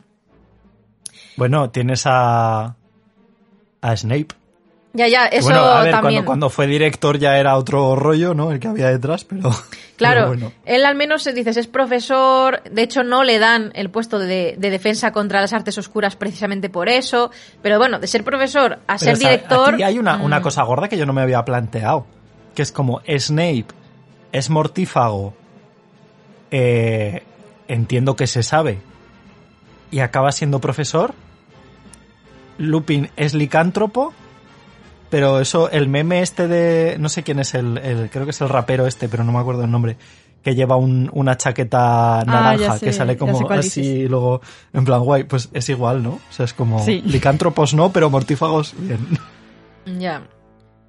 Mm, Bueno, ya sabemos que en el tema de Lupin, pues la presión de personajes Sí, sí. como Lucius y tal... No sé, lo de Snape es verdad que aún así es verdad que es un poco contradictorio. Pero bueno, cuando un día hablemos sobre el personaje de Snape en un monográfico, ahí saltamos Que va a caer. Que tengo muchas ganas también de hacer ese programa. Bueno, y volviendo aquí a los, los alumnos, los exalumnos, bueno, exalumnos o alumnos más importantes de esta, de esta escuela, aquí estamos, está nuestro amigo Geller Grindelwald, que fue uno de los magos más oscuros de todos los tiempos, como ya sabemos, y que a pesar de que la escuela se caracteriza eso por eh, hacer hincapié en las artes oscuras, Grindelwald se pasó dos pueblos o 50 pueblos, porque experimentaba con este tema, con las artes oscuras, y le echaron por eso mismo. Y se cuenta que antes de irse eh, talló el símbolo de las reliquias de la muerte en una pared de- del instituto y que a día de hoy sigue porque Víctor lo menciona, Víctor Krum. Y que de hecho hubo gente que, que lo escribió en sus cuadernos y lo ponía en su ropa para darse aires de superioridad. Pero Víctor Krum esto le molestaba muchísimo porque, eh, no sé si os acordáis, pero el abuelo de Víctor eh, fue asesinado por, por Grindelwald. Entonces Víctor Krum odia a este mago y odia en general todo lo que está relacionado con él. Porque ahora sabemos que las reliquias de la muerte es el, o sea, es el símbolo de las reliquias, pero se asociaba mucho a Grindelwald y mucha gente pensaba que era su símbolo, su marca, no sabían lo que era realmente. Y bueno, ya que estoy hablando de él, pues el otro alumno más famoso de la escuela es Víctor Krum, sobre todo famoso porque fue buscador del equipo nacional de Bulgaria de Quidditch y fue uno de los campeones del torneo de los tres magos. de, bueno, que conocemos en los libros, que no me acuerdo ahora el año que fue, si alguno lo sabe. 90, 94, 95, ¿no? Creo. Vale. Y, y bueno, pues, pues así, es básicamente eso. Luego, em, es que no se sabe mucho más de Doomstrand, o sea, eso es lo que más se sabe. Y luego sobre el tema de las películas, pues realmente es un poco lo que ha dicho Fer, que, que no son solo hombres, en los libros también se dice que hay mujeres, que no llevan túnicas, como ya he mencionado, eh, llevan como una especie de atuendo más rollo militar, con, con la casaca, los pantalones, las botas altas, los cinturones. Y, y realmente, pues eso, en los libros se menciona una túnica, yo me imagino una túnica eso, roja, roja sangre, ro- roja sangre. y, y bueno, básicamente eso. No sé si queréis comentar alguna cosa más. Yo aquí siempre he tenido también un poco la duda porque, o sea, entiendo que, por ejemplo, esto está como pensado para gente de la zona. Bueno, es que claro, el tema de lo de las barreras geográficas en, en el mundo mágico me parece una fantasía. Porque claro, aquí asumo que la gente de Rusia va aquí. Pero, pero no sé si de toda Rusia, bueno, no sé. Sí, es Que que no me- tiene no mucho a- sentido lo de que Hogwarts vayan, eso solamente de Reino Claro. Unido, y que a otras escuelas vaya todo Dios, porque son países gigantescos. Es decir, que toda Europa vaya a Doomstrand y, y Box Buttons y, y bueno, y a Hogwarts Y solamente luego, por cuatro ejemplo, gatos. que lo pienso y digo, mira, yo qué sé, voy a asumir que ya hablaremos más tarde de Ouagadougou, que está en África, pues bueno, me parece una burrada, pero voy a asumir que va gente de todo el continente. Ok. Gente de, por ejemplo, esta zona de Turquía, Afganistán, Uzbekistán, eh, que no es Europa, pero en Asia pilla muy lejos también de, de Japón, como a- O sea, no sé. Pero bueno, estas son, son paranoias que yo creo que... De hecho, mi, mi gran pregunta, esto también nos lanzó la pregunta, ¿creéis que solo existen estos colegios de magia? ¿O que realmente simplemente lo sacaron un poco como diciendo, bueno, mirad, estos son los más populares o, o los de las zonas pues donde a lo mejor hay más superpoblación y, y tal? Es que yo quería decir una ejemplo, cosa, no sé si os Que acordáis. China no tenga uno, Que Pablo antes has mencionado que el primer instituto que salía, o sea, la primera mención, no me acuerdo qué escuela has dicho, pero juraría eh, que en el es Castelo Brucho, Ah, creo. creo que hay, no sé si es ese, es que a lo mejor me estoy confundiendo, pero que en uno, no sé si es la piedra filosofal, que en algún momento se menciona que hay un instituto de magia, además lo llaman instituto si no recuerdo mal. El de las brujas de Salem. Mm, Es que no sé, es que me acabo de venir a la mente que es que, un- que una vez lo leí, como que se mencionaba un instituto como que iba ahí gente X. Que no sé si lo dice Ron o quién lo decía. Como dando a entender que había otros sitios, pero claro, un instituto que debía estar en Reino Unido, creo. O sea, que Hogwarts no era el único lugar. Entonces, yo creo que, a ver, que por haber tiene sentido que haya más escuelas. Es decir, al final Rowling a lo mejor ha mencionado las que le vienen bien para, pues bueno, como el Belmorny, que va a salir, que se menciona en Animales Fantásticos, en las películas, y por decir un poco de cada sitio, pero no tiene ningún sentido que en Europa solamente haya esas dos. Es decir, quizás sean las más importantes o las más famosas, pero no creo que sean las únicas.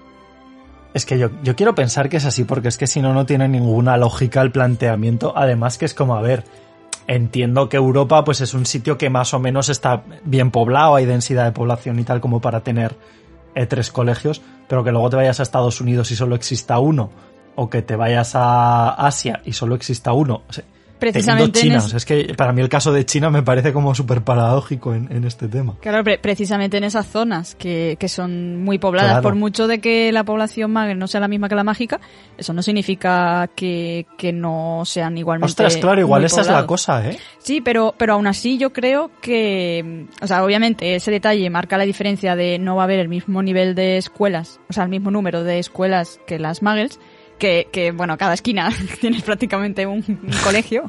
No, obviamente no va a ser así, pero, pero sí que creo que va a haber más de lo que se ha dicho hasta ahora. Lógicamente tampoco te van a hacer de repente, yo que sé, un desglose de todas las escuelas que puedan existir. Primero porque la Sí, sí, sí, mayoría claro. ni se las habrá inventado todavía, para empezar. Y segundo, las que, las que sí que tenga presentes, porque yo estoy segura de que hay más presentes para ella, eh, aparte de lo que ha ido diciendo, pero que pero bueno, que todavía no ha tenido oportunidad de, o no le ha dado la gana directamente de Pero es de como el, itinerario de Rowling es como muy visible, ¿no? En plan de, ¿esto dónde va a estar ubicado? En Reino Unido. Muy bien, me invento una para Reino Unido. Hogwarts. Claro, Ostras, es que me ¿pa' qué apetece hacer un torneo con, con chavales de fuera de Hogwarts. Venga, pues pongo aquí Durmstrang y aquí pongo Volvatons. 2015. Ostras, hay que estrenar Bueno, antes- Animales antes- Fantásticos en Estados Unidos. ¿eh? Ilvermorny. Claro, pero antes de, de que se lanzara el cáliz de fuego, ella ya comentaba en alguna entrevista el hecho de que había escuelas, eh, por ejemplo, en, en Norteamérica y todo eso, aunque luego en el libro no, no se especifica ni nada, pero, o sea, ni se habla de Morning ni nada de eso, pero vamos, que ella, con esos mensajes crípticos que siempre va, ha ido diciendo de cosas que existen y que, hoy ahora de repente no sabemos por qué es esto y cosas así, Pues suena como digo, yo digo que existen y luego ya que Pero se bueno, apañe la Rowling del futuro. ¿sabes? Pero eso me parece que igual es igual a cualquier contexto de cualquier historia. O sea, todas las novelas Sí, sí, sí. que nos hemos leído en la vida, todas tienen información más allá, obviamente, de lo que sale en la novela. Sí, sí, sí. Alguna estará desarrollada, otra no. Otra se podrá desarrollar si les da la gana. Pero bueno, yo creo que con las escuelas es totalmente igual. Que seguro que existen Sí. más, segurísimo. Y además, bueno, lo que has dicho tú, Saida, de que siempre se ha dicho que en el mundo mágico hay muchísimos menos magos, pero aún así es verdad que, que son muy pocos, porque en Hogwarts, Claro. ¿cuántos alumnos había al final? Eh, ¿200, 300? Mm, poquitos. 400 Bueno, de- de máximo. cada- depen- depende de quién eche las cuentas y depende de cómo las Claro. eche. Sí, ya sabemos que de ese tema Rowling se ha confundido bastante. pero bueno, No, Sí, no, pero bueno, claro vamos a poner tiene que haber. 500 como mucho, 500 alumnos en Reino Unido, OK, 500 alumnos en toda Asia. No. mm, No. igual no. Que también es pinta, verdad, ¿eh? ojo, que también es verdad, y eso se me está ocurriendo ahora sobre la marcha pensando, que, que también es posible que algunas zonas sean menos propensas a la magia. Quiero decir, a Hombre, eso está claro, pero yo vuelvo a China, tío. no, no, que no, pero vamos, pero porque sea así, yo que sé, mm, que imagínate, o sea, yo no creo que Asia tenga menos magos que, que Reino Unido, por ejemplo, pero sí que es posible que a lo mejor, en comparación a cuántos habitantes magos hay por metros cuadrados, a lo mejor es Estaba a posible... punto de buscar los datos poblacionales de, No, pero a lo mejor es por lo que cosas, sea, ¿eh? ¿sabes? No, no por ninguna razón en concreta. De hecho, mm, mm, no, no es que ser mago o bruja sea ser superior a, a un magel. Entonces, sencillamente, pues es así. Y punto, ¿sabes? Es como porque hay más atletas, yo que sé, que de este país que, que corren más. Pues yo que sé, pues porque los hay. ¿Sabes? Entonces, no sé, a lo mejor puede también tener algo de relación, pero igualmente sigo pensando que, que hay escuelas y no las conocemos y ya está. Pero bueno, sí Pero es que es como súper absurdo. O sea, es que estoy mirando el mapa, Australia y Polinesia, out. O sea, No, no me si creo que en mago, Australia no haya una escuela. No si eres mago en alguna isla de Polinesia, olvídate. No, o a lo mejor hacen mm, tele, teleformación, ¿sabes? Teleformación, exacto. Porque no les da para tener la, su Formación escuela. por lechuza. Sí, sí. Bueno, el, el embrujo rápido igual. hace El embrujo Claro, rápido. claro. también una cosa que se me ocurre, quizás las que haya mencionado JK sean las más antiguas, las más...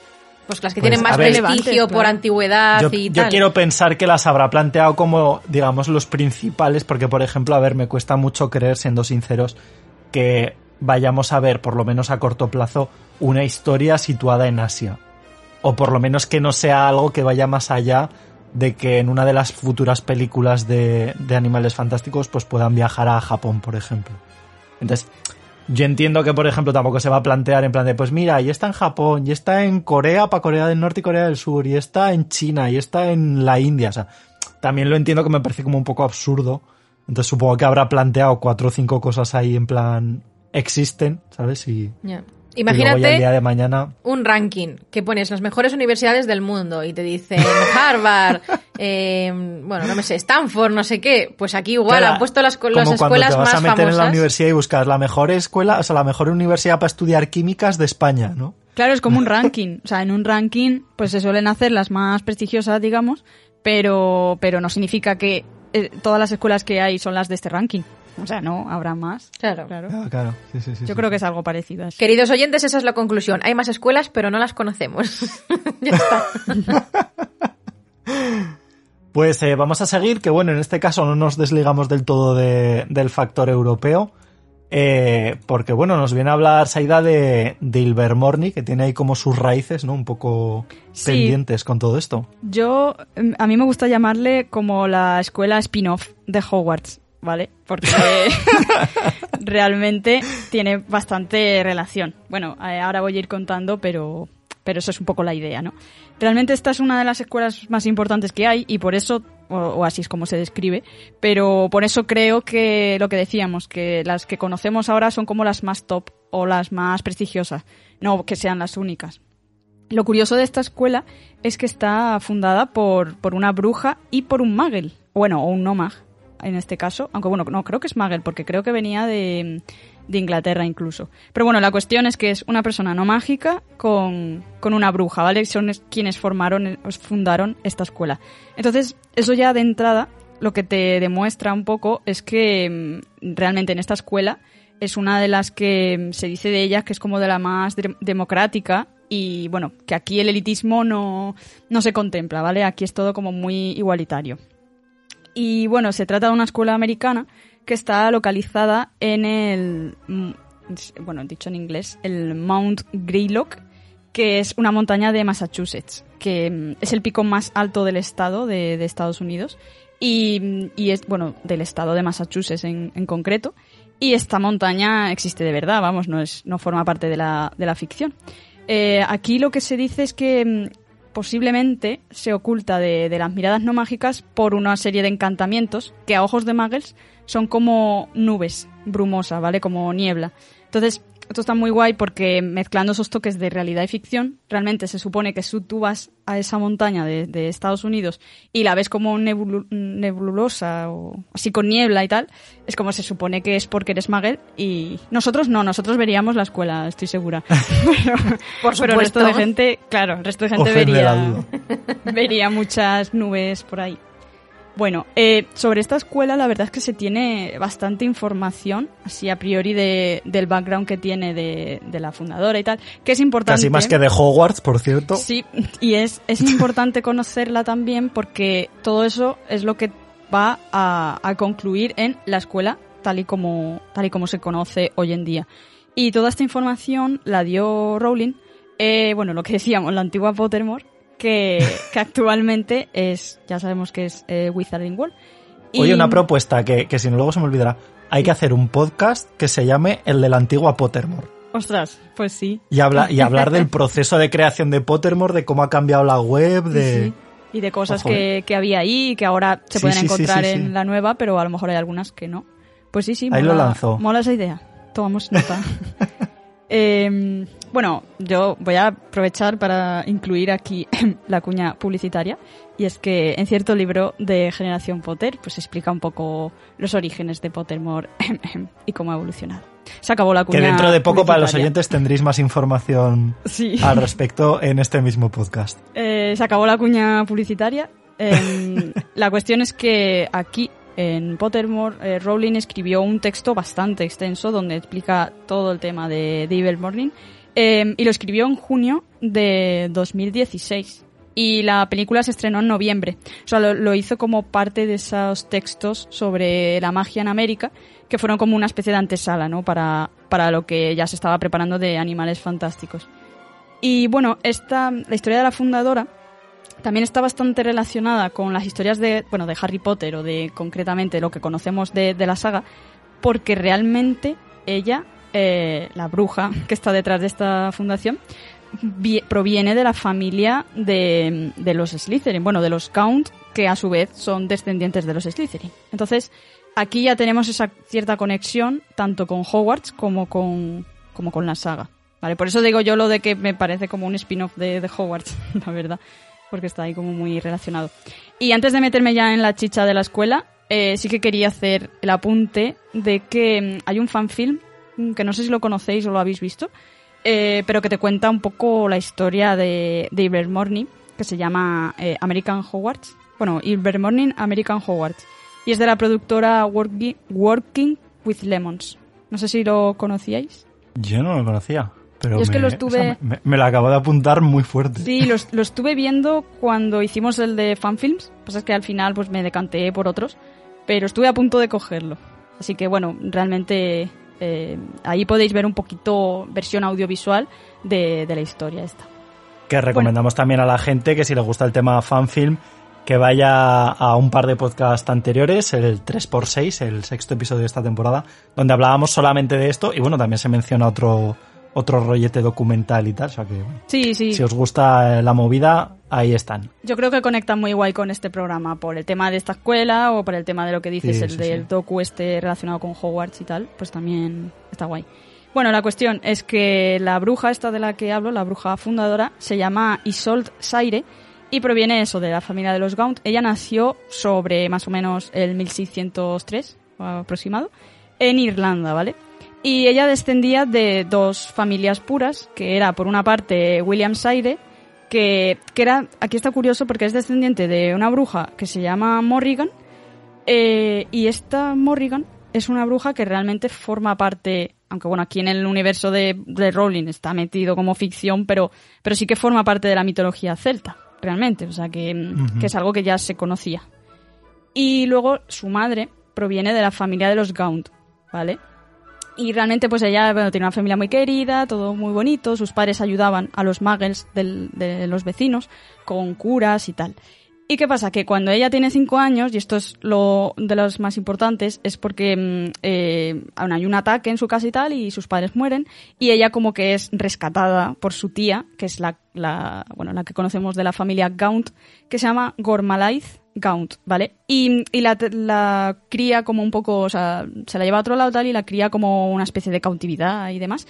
Y cuando ella es mayor, un poco más mayor, eh, Isolde descubre que realmente su tía lo que es es una cruel, que en verdad es ella la que ha matado a su familia, porque lo que quería era, pues, mm, como ella es de sangre limpia y además de esas raíces más negativas de la parte Slytherin, de, de bueno, de, de odio a, a la sangre sucia y de cómo, y de cómo su hermana, pues, se relacionaba con los muggles, ¿no? Entonces, aquí quiero aprovechar para preguntaros vosotros qué opináis, porque yo esto lo veo muy cogido por los pelos, el caso de que ella eh, mate a su hermana y al marido de su hermana para llevarse a la niña, para criar a la niña ella como en las artes oscuras y alejada de los muggles y todo eso.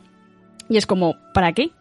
¿Sabes? Quiero decir, mm, ¿por qué no pasas de ella también? En todo caso, pues te cargas a la familia y fuera. No entiendo por qué tienes que querer criar a esa niña en esa cautividad. Pues porque, no sé, igual porque no, quiero decir, si no tenía descendencia propia. Claro, claro, es como un, un- un complejo de ser madre, ¿sabes?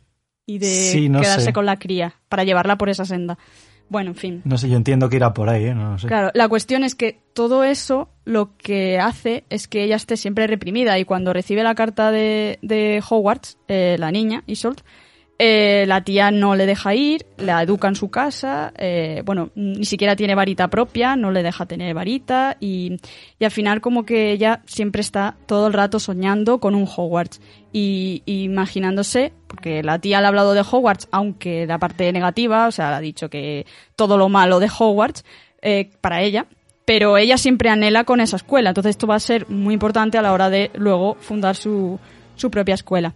Y ya cuando es mayor, eh, pues eso, unos 20 años o por ahí más o menos, el caso es que eh, se arma de valor, le roba la varita a su tía y se escapa.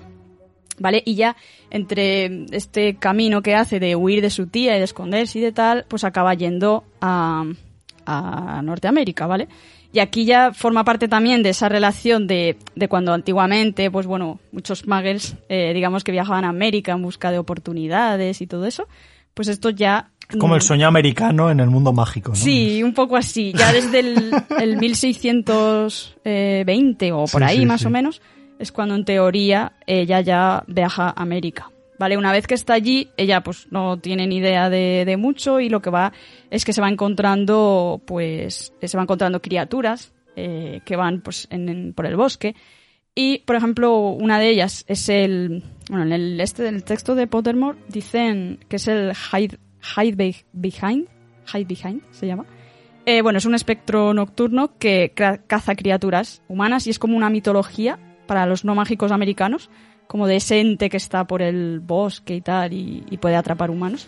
Y luego también se encuentra, que este es importante también, que se encuentra con uno que se llama Pukwidji, pues, no sé si lo habré leído bien, Pukwidji.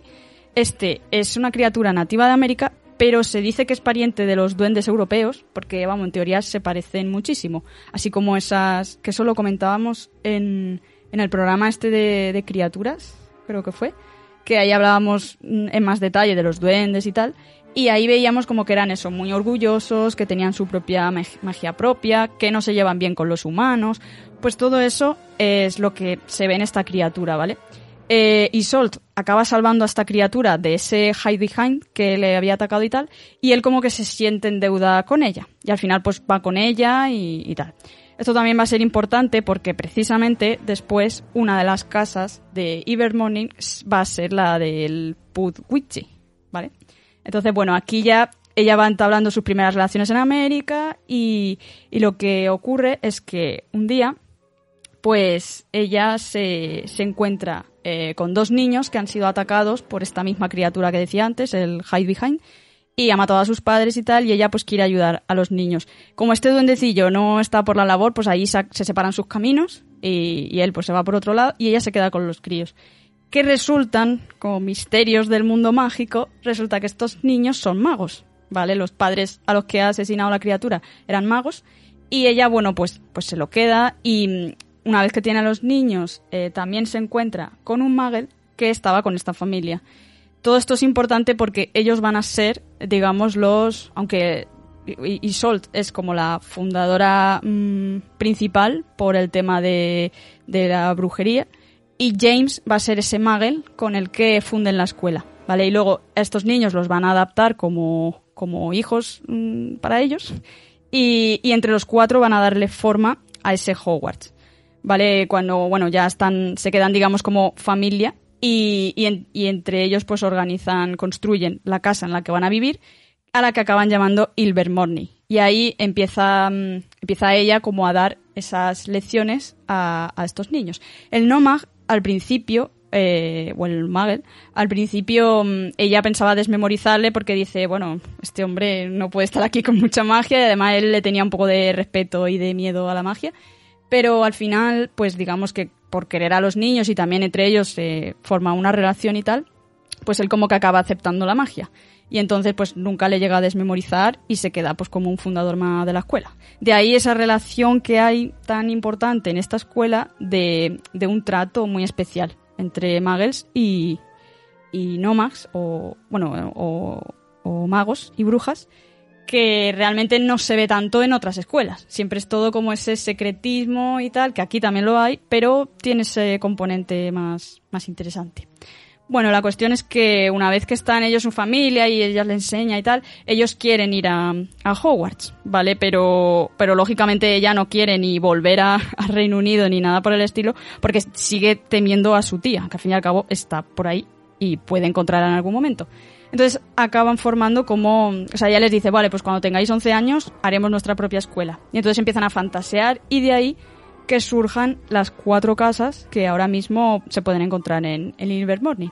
Por no hacerlo igual, digamos, bueno, ellos deciden que en vez de ponerle sus nombres, pues van a utilizar criaturas. ¿Vale? Entonces empiezan a, a decidir cada uno una criatura y, eh, y así es como establecen que una casa va a ser el ave del trueno, otra va a ser el Wampus, que es este bicharraco similar a una pantera que salía en la, en la película de Animales Fantásticos. Luego, eh, la serpiente, una serpiente cornuda, que es una serpiente con la que Isolt sí que puede hablar, o sea, una serpiente que se ha encontrado por el bosque y tal, y ella puede hablar con la serpiente porque, recordemos, es de Slytherin y tiene ese, forma parte de sus antepasados hablar con ellas. Y, y el Pudwitchy este, que, que bueno, lo, lo cogen también como nombre para, para la casa. En fin, al final tienen estas cuatro escuelas, estas cuatro casas, una escuela muy, Una, muy similar. perdona que te interrumpa. ¿Cuál, cuál- ¿Qué Sí. sois vosotros? O sea, hicisteis el test Pues en no me Pottermore? acuerdo porque lo hice. Yo sí, pero no me acuerdo. Claro, Pero lo hice, vaya pero fans no que sois. Si es que en la A ver, de- yo Yo que soy de yo Hogwarts, yo, no soy de ¿no? Ilvermorny. Claro, yo no me acuerdo. bueno, A pero mí me salió el Thunderbird, creo. a mí también, sí. Me acuerdo que ahí coincidimos. Yo me acuerdo que lo, vamos, lo, lo he mirado antes para ver si lo ponía en, en lo de Pottermore, pero no lo he encontrado. No sé si es que lo pone en otra pestaña, pero no, no sé, no sé dónde lo hice el test, pero sí que lo hice en su día, y no me acuerdo. Sí que os puedo comentar que de estas, de personajes así conocidos, eh, Tina, por ejemplo, mm, pertenece a la casa de Ave del Trueno y Queenie es de la Puk, Pukwitchy, ¿vale? Que eso lo comentó Rowling en Twitter. Ya una vez que salieron, que salieron las películas. Bueno, eh, cuando ya esta escuela empieza un poco, digamos, a. Bueno, ella da las clases a sus hijos y tal, eh, pero antes de que, de que la escuela crezca, eh, ahí ocurre una, la batalla, digamos, de Evil Morning, en el que, eh, pues, al final esta mujer, la, la tía perdida por ahí de, de los Gaunt, eh, los encuentra, los localiza y bueno, intenta atacarles, pero cuando los tiene a todos ya sometidos y está a punto de acabar con ellos, vuelve este Pugwichi que mm, de que se habían separado sus caminos, vuelve para ayudarla y misteriosamente. Y el caso es que, bueno, con su, como él tiene también su magia y además uno de sus poderes es el tema de lanzar una serie de flechas y tal, pues con esa magia consigue mm, petrificar, digamos, a esta mujer. Y, y aquí William, que es como apoda a este Pugwichi, pues trae a más amigos suyos Pugwichi y se queda con un poco con la familia, ¿vale? Y eso, eso es un poco lo que podemos ver en Hogwarts con los elfos domésticos que trabajan en Hogwarts y tal, porque a día de hoy en Ilvermorning pues hay una serie de Pugwichis que trabajan allí, ¿vale? Entonces, lo que ocurrió ya cuando esta escuela empieza a coger forma y ya, bueno, acepta más alumnos y empieza a crecer como escuela, eh, llega un punto muy importante de- del tema de, la magia allí en Norteamérica, bueno, en general, que es el tema del Estatuto de Internacional del Secreto, porque a, a raíz de esta escuela se establece una de las mayores infracciones de este estatuto, ¿vale? En el, sobre el siglo XVIII o así, pues uno de sus exalumnos eh, acaba revelando información de pero lo típico, ¿no? Sería algún boca chancla que hablaría de más de todo lo de la escuela, de la localización y todo eso. Y el caso es que, mm, que claro, que bueno, esto mm, llegó a oídos que no debería llegar y se y lo que acabó traduciéndose en, en una ley que es la ley Rappaport, que es como una ley de segregación absoluta entre separar lo que es el mundo mágico y los nómadas allí en, en Norteamérica. Y se prohibían las relaciones entre ellos, incluso de amistad, eh, y solamente a los que eran mayores de edad se les permitía llevar varita. Esto es curioso porque eh, antiguamente eso lo que hacían es que en la ceremonia de selección es donde elegían las varitas, no iban a Ollivanders y la compraban, sino que en la propia escuela eh, ahí pues recibían su varita y cuando se iban a, en las vacaciones pues tenían que dejar la varita en la escuela. Ahora te imaginas ahí todos con lo que decíamos en el programa de varitas, que tenían las varitas el nombre y la, la dejarían ahí en un, en un casillero. Pues, pues no se podían llevar las varitas por esta ley. ¿Vale? Que ya esta ley se revocó en el 1965 y ahí ya un poco pues como que no era una ley tan estricta. Pero hasta que no cumplías 17 años no te podías llevar la varita. Y bueno, hoy en día eh, se supone que el director actualmente es a Gilbert Fontaine, esto es algo que aparece en la, en la película también, en un, bueno, en un periódico que hay por la peli. Eh, y es lo que decía, una de las eh, una de las instituciones o de los colegios más democráticos que hay. Y lo que tiene es, en la entrada del castillo, tiene como dos estatuas de mármol. Aquí le gustan mucho las estatuas y lo tienen un poco rodeado de estatuas. Sí. Porque tienen en la entrada una de, de Isolt y de James, que son como los, son los fundadores principales, aunque el tema de las cuatro casas, pues mm, cada una de ellas la nombraba pues una Isolt, otra James y otra los dos chiquillos. Pero bueno, en la entrada solo están ellos. Y eh, una vez que entras, pues tienes como una sala redonda, que además tiene así como una cúpula de cristal. Yo me lo imagino como súper luminoso todo. Y digamos que a media altura más o menos hay como un balcón de madera que lo que hace es recorrer toda la, toda la sala, ¿vale? Se quedan ahí como dos pisos. Em, luego tiene una decoración muy sencilla y lo que tiene son cuatro estatuas de criaturas de las casas, ¿vale? Una serpiente cornuda, otro ave del trueno, otra wampus y el puquichi, este. Y en el centro lo que hay, ay, esto es importante porque en el centro hay un nudo goridiano, se llama, que está como grabado en piedra. Este nudo realmente es, es un símbolo de, de un objeto que tenía la madre de, de Isolt y que su tía se lo había robado cuando mató a la madre y se fugaron. Y ella, antes de, de robarle la varita y fugarse, también coge ese broche, que es como un símbolo de su, de su madre. Y bueno, la cuestión es que ahí es donde se ponen, sobre ese nudo, es donde se ponen los estudiantes eh, y ya para que las casas escojan a los alumnos, ¿vale? Son ellas mismas las que van pues definiendo, cada una va haciendo algo cuando quiere un estudiante para su casa que la serpiente cornuda tiene como un cristal y se ilumina. Luego el ave del trueno pues mueve las alas, el wampus obviamente pues hace un rugido y el Pugwitchi lanza una flecha al aire, como simbolizando cuando eh, mató. Definitivamente el Pugwitchi este es tu animal favorito, ¿no? Bueno. No, Después de pronunciarlo tantas veces ya... ¿Verdad? Pero bueno, es que en verdad es importante para, para el final, para un poco la, Sí, sí. la construcción de la casa. La cuestión es que sí que puede ser que haya dos casas que elijan el mismo alumno y en ese caso es el alumno el que decide. Y por ejemplo, esto le ocurrió a, a Serafina Pickeri, la que conocemos por presidir el Macusa. Y, y bueno, y ella pues eligió la serpiente cornuda, pero podía haber elegido la que quisiera. Eso parece Bueno, como un programa de estos de la tele, ¿no? De Sí. están la, la gente que te elige para su equipo. Claro, Creo, que, bueno, creo que me tocó esa casa ahora que lo mencionas, la de, la, la de Hornet Serpent. Creo Pues- que fue esa. En este caso, lo que está guay también es que es mm, realmente es una de las selecciones que se descartó para Hogwarts. De los borradores que, te- que tenía Rowling, una de ellas era una selección así similar. Y bueno, lo que no hay es distinción de colores por casas ni nada. Tienen un uniforme que es rojo y azul arándano. El azul por Ravenclaw, que es la casa a la que Isolt le hubiera gustado ir. Muy bien, Isolt. Así me gusta. Y luego... Por el- eso a lo mejor el otro día te dije, Saida, lo de que si era de Ravenclaw, porque me sonaba algo de eso. Quizás sea ese, eh, por lo que acabas de Claro, decir. pues es eso lo que, lo que te sonará. Claro, porque esto que también la gente lo tenga en cuenta que los valores de las casas de Ilvermorny no son exactamente tampoco equivalentes a las casas de Hogwarts, que esto al, al principio yo creo que generaba como mucho caos. Claro, de es que, hecho, a ver, hubo como una especie de análisis de que cada casa de Ilvermorny tenía como mezcla de dos casas de Hogwarts. Sí. O algo así. Sí, hay, hay mucho... Claro, pero al final es como, es otra casa, sin más. Sí. O sea, no es... Claro, es que, a ver, hay muchos rumores por ahí. De hecho, se comenta, por ejemplo, que la serpiente cornuda mm, como que representaría a la mente y elegiría a los más sabios. El Wampu se supone que representa como al cuerpo y a los guerreros. Y el Pudwichi es como el corazón y los sanadores. Y luego el ave del trueno sería como los aventureros, que es- que representaría al alma. Es un poco lo que se dice, pero tampoco es algo súper cerrado. Y bueno, lo que decía, los dos colores, el azul era por el tema de Ravenclaw y que ahí tiene esa relación otra vez con Hogwarts. Y luego el rojo arándano es porque es lo que le gustaba a James, la tarta de arándanos, y dice, pues yo quiero ese color. Básicamente.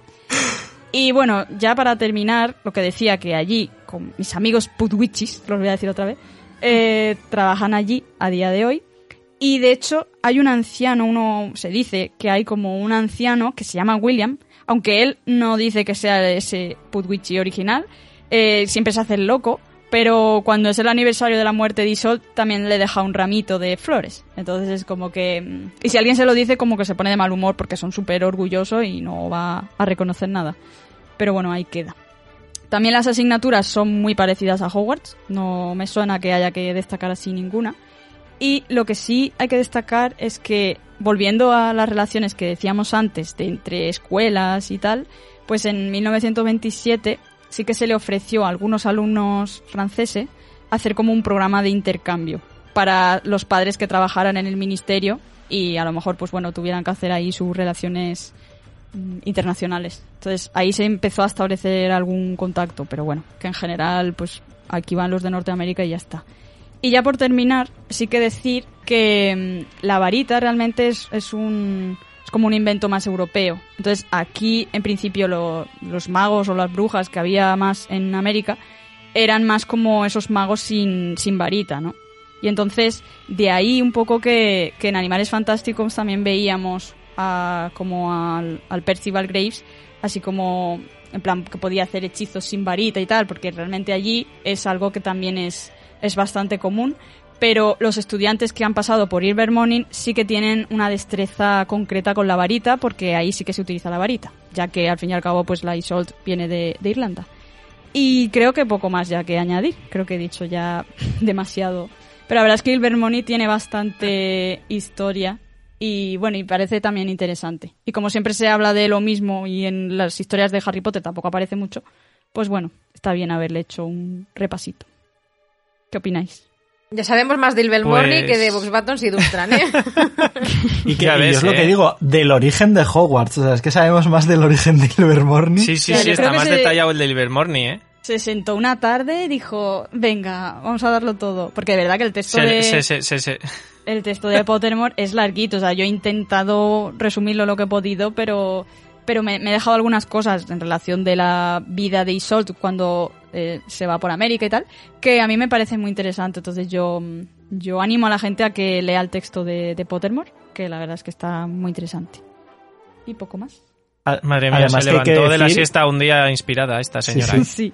Además que hay que decir que lo de Ilvermorny, o sea, a mí, a mí me gusta porque cuenta mucho de la historia, pero es que además, como coincidió con todo el tema de animales fantásticos, de que esto es algo que echen falta, por ejemplo, para los crímenes de Grindelwald, como iban a empezar en Estados Unidos, le dio un contexto brutal, empezó a hablar del tema de los eh, juicios también de las brujas de Salem, empezó a hablar de, de cómo había evolucionado la magia en Estados Unidos y a mí me moló mucho el contexto que creo y que luego encima te lo, te lo relacionara también con el origen de Ilvermorny. No sé, yo la verdad es que me, me gustó mucho. Sí, hizo, hizo ahí varios textos que, mm, que están muy guay. Y, y lo que decía, que va relacionando mucho también lo que es mitología, eh, cosas que sucedían realmente, de pues eso, de esos viajes que se hacían de Europa a América y todo eso, te lo va relacionando todo súper bien con esa parte ya de fantasía, como, haci- como ha hecho siempre con, con la saga. Entonces, esa esencia no la pierde en ningún momento. que además yo sí que estoy- te- tengo... Ah, perdón, Pablo. Bueno, nada, yo termino rápido. Sí, sí, sí. Eh, que bueno, Saida no lo ha mencionado, pero eh, ha me ha venido a la cabeza lo del tema de los himnos que tienen, porque en Animales Fantásticos 1 tenemos una Sí. escena eliminada en la que Tina y Queenie cantan la Ah, verdad, canción de, de Ilvermorny. Entonces, a mí me gustaría ponerla. O sea, así como detalle añadido, porque a lo mejor no todo el mundo lo ha visto. Y, jolines, para un himno que tenemos, porque recordemos que tenemos otro en una escena eliminada del Cáliz de Fuego de Hogwarts, También. pero aquí no hemos venido a hablar de Hogwarts. Entonces, eso en su momento también lo pondremos. Pero yo creo que el de Ilvermorny, si me dais permiso, lo Sí, sí. cuelo aquí Cuélalo, y ya, cuélalo. Pablo, enlazas con lo que, con lo que querías terminar.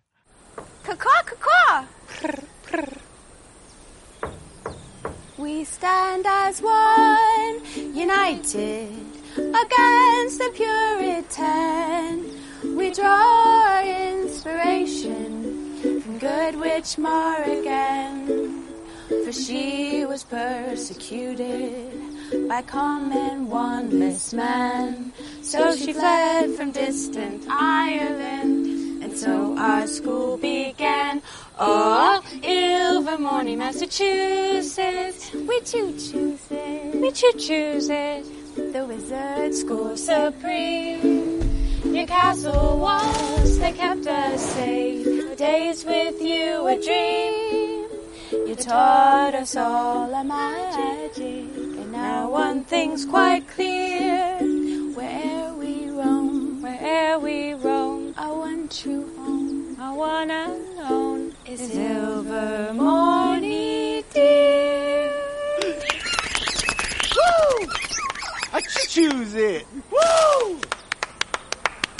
I want to be a wizard. No, que yo lo que iba a comentar es que a mí al principio me chocó porque es que a mí el, el Cáliz de Fuego a nivel de libro era uno de mis favoritos porque ampliaba mucho las fronteras del mundo mágico. Y sí que es verdad que creo que en algún momento en el eh, durante lo que es el mundial aparece, bueno, aparecen estudiantes de Bosbatons, aparecen estudiantes de, bueno, se menciona, perdón, al estudiante este de, de intercambio en Brasil y se menciona también el Instituto de las Brujas de Salem, que yo al principio pensaba que era eh, ese colegio en Estados Unidos y tal, pero que luego con el tiempo, por lo que han ido explicando y tal, es como que es más una, eh, ¿cómo se llama? Una especie de, de instituto de las brujas, o sea, bueno, instituto, en plan de asociación me refiero, en plan como una entidad más de carácter asociativo que, que, de educación, ¿no? Que, de ningún tipo de formación. Cosa que también me mola porque al final es como, eh, hay cosas, ¿sabes? Más allá de, de lo que son los colegios en el mundo mágico. Pero no sé, a mí es que me gustó mucho el tema de que le crearan contexto a Estados Unidos. Me pareció brutal. Me da mucha rabia que no lo hayan hecho con el resto, aunque sea poco a poco. O por lo menos con los de Europa, pero bueno. Que sí que con Durmstrang tenemos más, pero yo, por ejemplo, Vox Buttons lo veo como pobre en ese sentido, comparado con, con otros. No sé si es cosa mía. Pero bueno, eh, digamos que ahora ya lo que quedan son como otras pequeñas menciones a distintos eh, colegios, ya no tanto de, de Europa, no tan vinculados a todo lo que teníamos con estos colegios anteriores, sino que, bueno, pues esos eh, pequeños colegios, institutos, escuelas que hablábamos anteriormente, eh, repartidos por todo el mundo.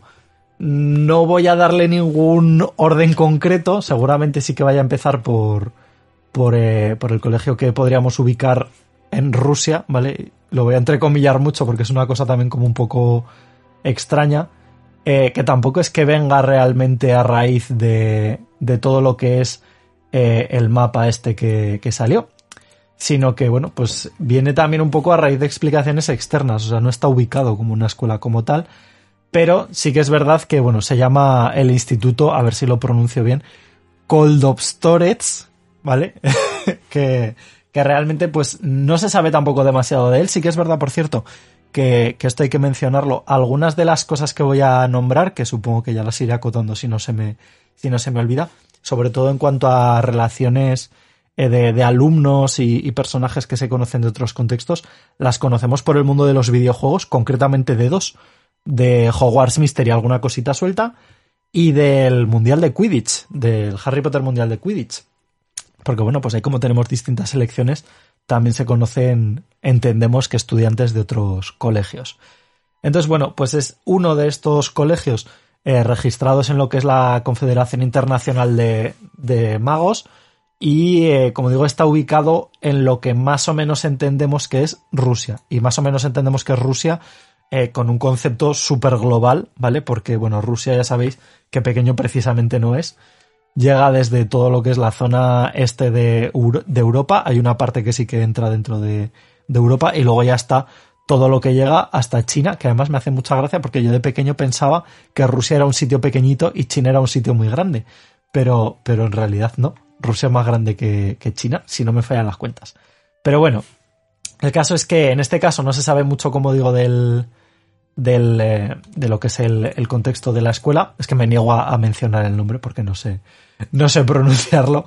Eh, más allá de, bueno, un poco lo que se ha intuido a través de, del nombre, que al parecer si se divide en términos rusos, pues proviene por un lado de Koldovstvo, lo tengo aquí, eh, que debe ser algo así como una especie de eh, modificación gramatical de algo así como brujería o de magia, y luego de Tvorets, que debe ser algo así como creación, ¿vale? Entonces, bueno, pues ya sabéis también que los nombres de los, de los colegios mágicos pues tienen ahí sus cosas, que por cierto, Ilvermorny, que yo sepa como tal, no tiene ningún origen raro en cuanto a nombre, ¿no? No, de hecho comentan que comentan el texto que le pone ese nombre por alusión a esa cabaña donde vivía con sus padres y tal, pero realmente esa cabaña ni dice que se llame Ilvermorny ni ni realmente la etimología hace mucha alusión a nada. O sea, no sé. No sé por qué lo dice, por eso lo dice la propia Rowling en Pottermore, no es una teoría de nada.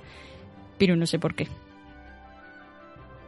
Pues eh, como digo, realmente este colegio se sabe poco y poco al nivel de que, como digo, ni aparece en el mapa y la única mención que tenemos es en un videojuego que no se suele tener muy en cuenta, porque bueno, entiendo que de canon no amplía demasiado, que es el, el Wonder Book Book of Potions, este que sacaron que había que interactuar mm. con los con los nunchuks estos y tal.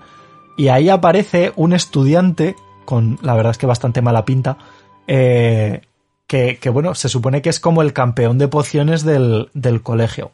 Entonces, a partir de ahí entendemos que el uniforme del colegio, porque son las ropas que lleva este chico, pero repito que tampoco es que se sepa demasiado, pues lleva como una especie de abrigo cruzado con borreguillo en la, en la, en el cuello y un gorrito de borreguillo. No sabemos tampoco, como digo, si es el, eh, si es el, el uniforme oficial como tal. Y sí que sabemos que igual que el torneo de los tres magos se da en el caso de Europa, pues este torneo de pociones se da entre otros colegios, por un lado, entre, entre Cold, joder, es que en serio lo, quiero pronunciar porque no puedo. Coldvort, Coldovstorets, eh, Ouagadougou, que es la, la, escuela de la que hablaremos posteriormente de, de África, eh, Mahoutokoro, que es la de Japón, y evidentemente, como no podía ser de otra forma, con Hogwarts, porque pues tenía que estar en todos los fregados. Esto es todo lo que sabemos del colegio, ¿vale? O sea que entendemos que, bueno, por lo menos algún tipo de formación en pociones eh, se da dentro de lo que, de lo que es el colegio. Y luego ya dentro del mapa este que tenemos como tal, además de las tres que hemos mencionado y además de Hogwarts, evidentemente, pues hay otras tres más que son las que completan estas siete escuelas que en un principio se mencionaron.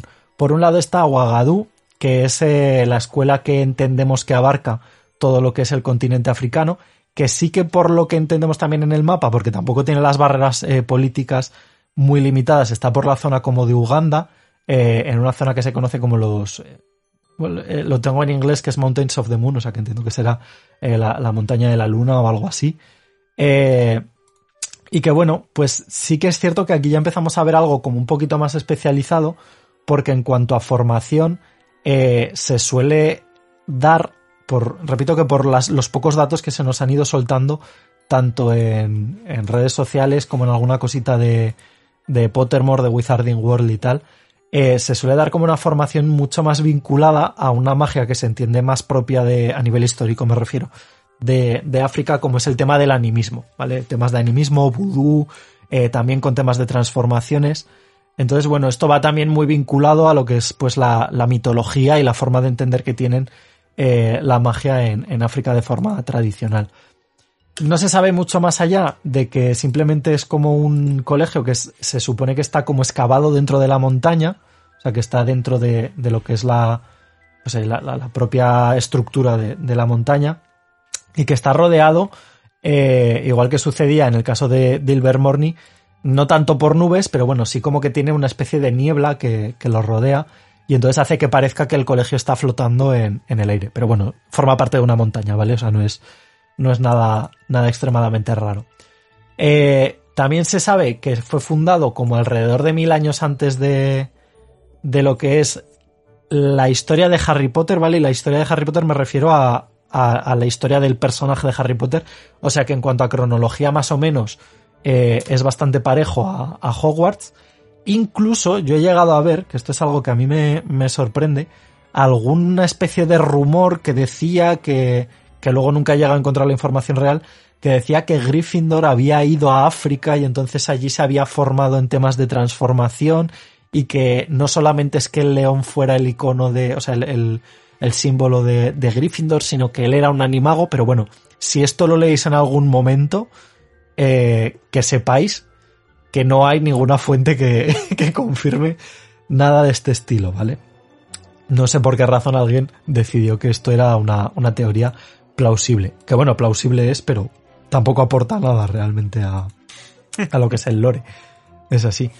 Eh, se conocen algunos eh, algunos nombres de, de personajes, eh, voy a entrecomillarlo mucho, ¿vale? Famosos, eh, porque bueno, tampoco es que tengamos mucha más información sobre ellos, como el caso de alguien que se llama Babajide Akingbade, que era un mago africano que en teoría se eh, como que se, se, graduó más o menos a la par que, que Dumbledore y, y tu, tenía como un cargo similar al que llegó a tener eh, Dumbledore en cuanto a todas las titulaciones estas que tiene de, de órdenes de Merlín y todas estas cosillas de, de, la Confederación Internacional de Magos, en fin, todos estos títulos que tiene, pues digamos que sería como el equivalente de Dumbledore en el mundo africano con un título que es el, el Mugwump, que entendemos que es otra criatura eh, supremo.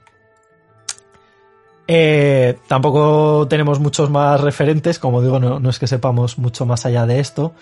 Eh, aunque, como digo, sí que se conoce mucho el tema de la transformación y entiendo que por aquí es por donde surgía la teoría.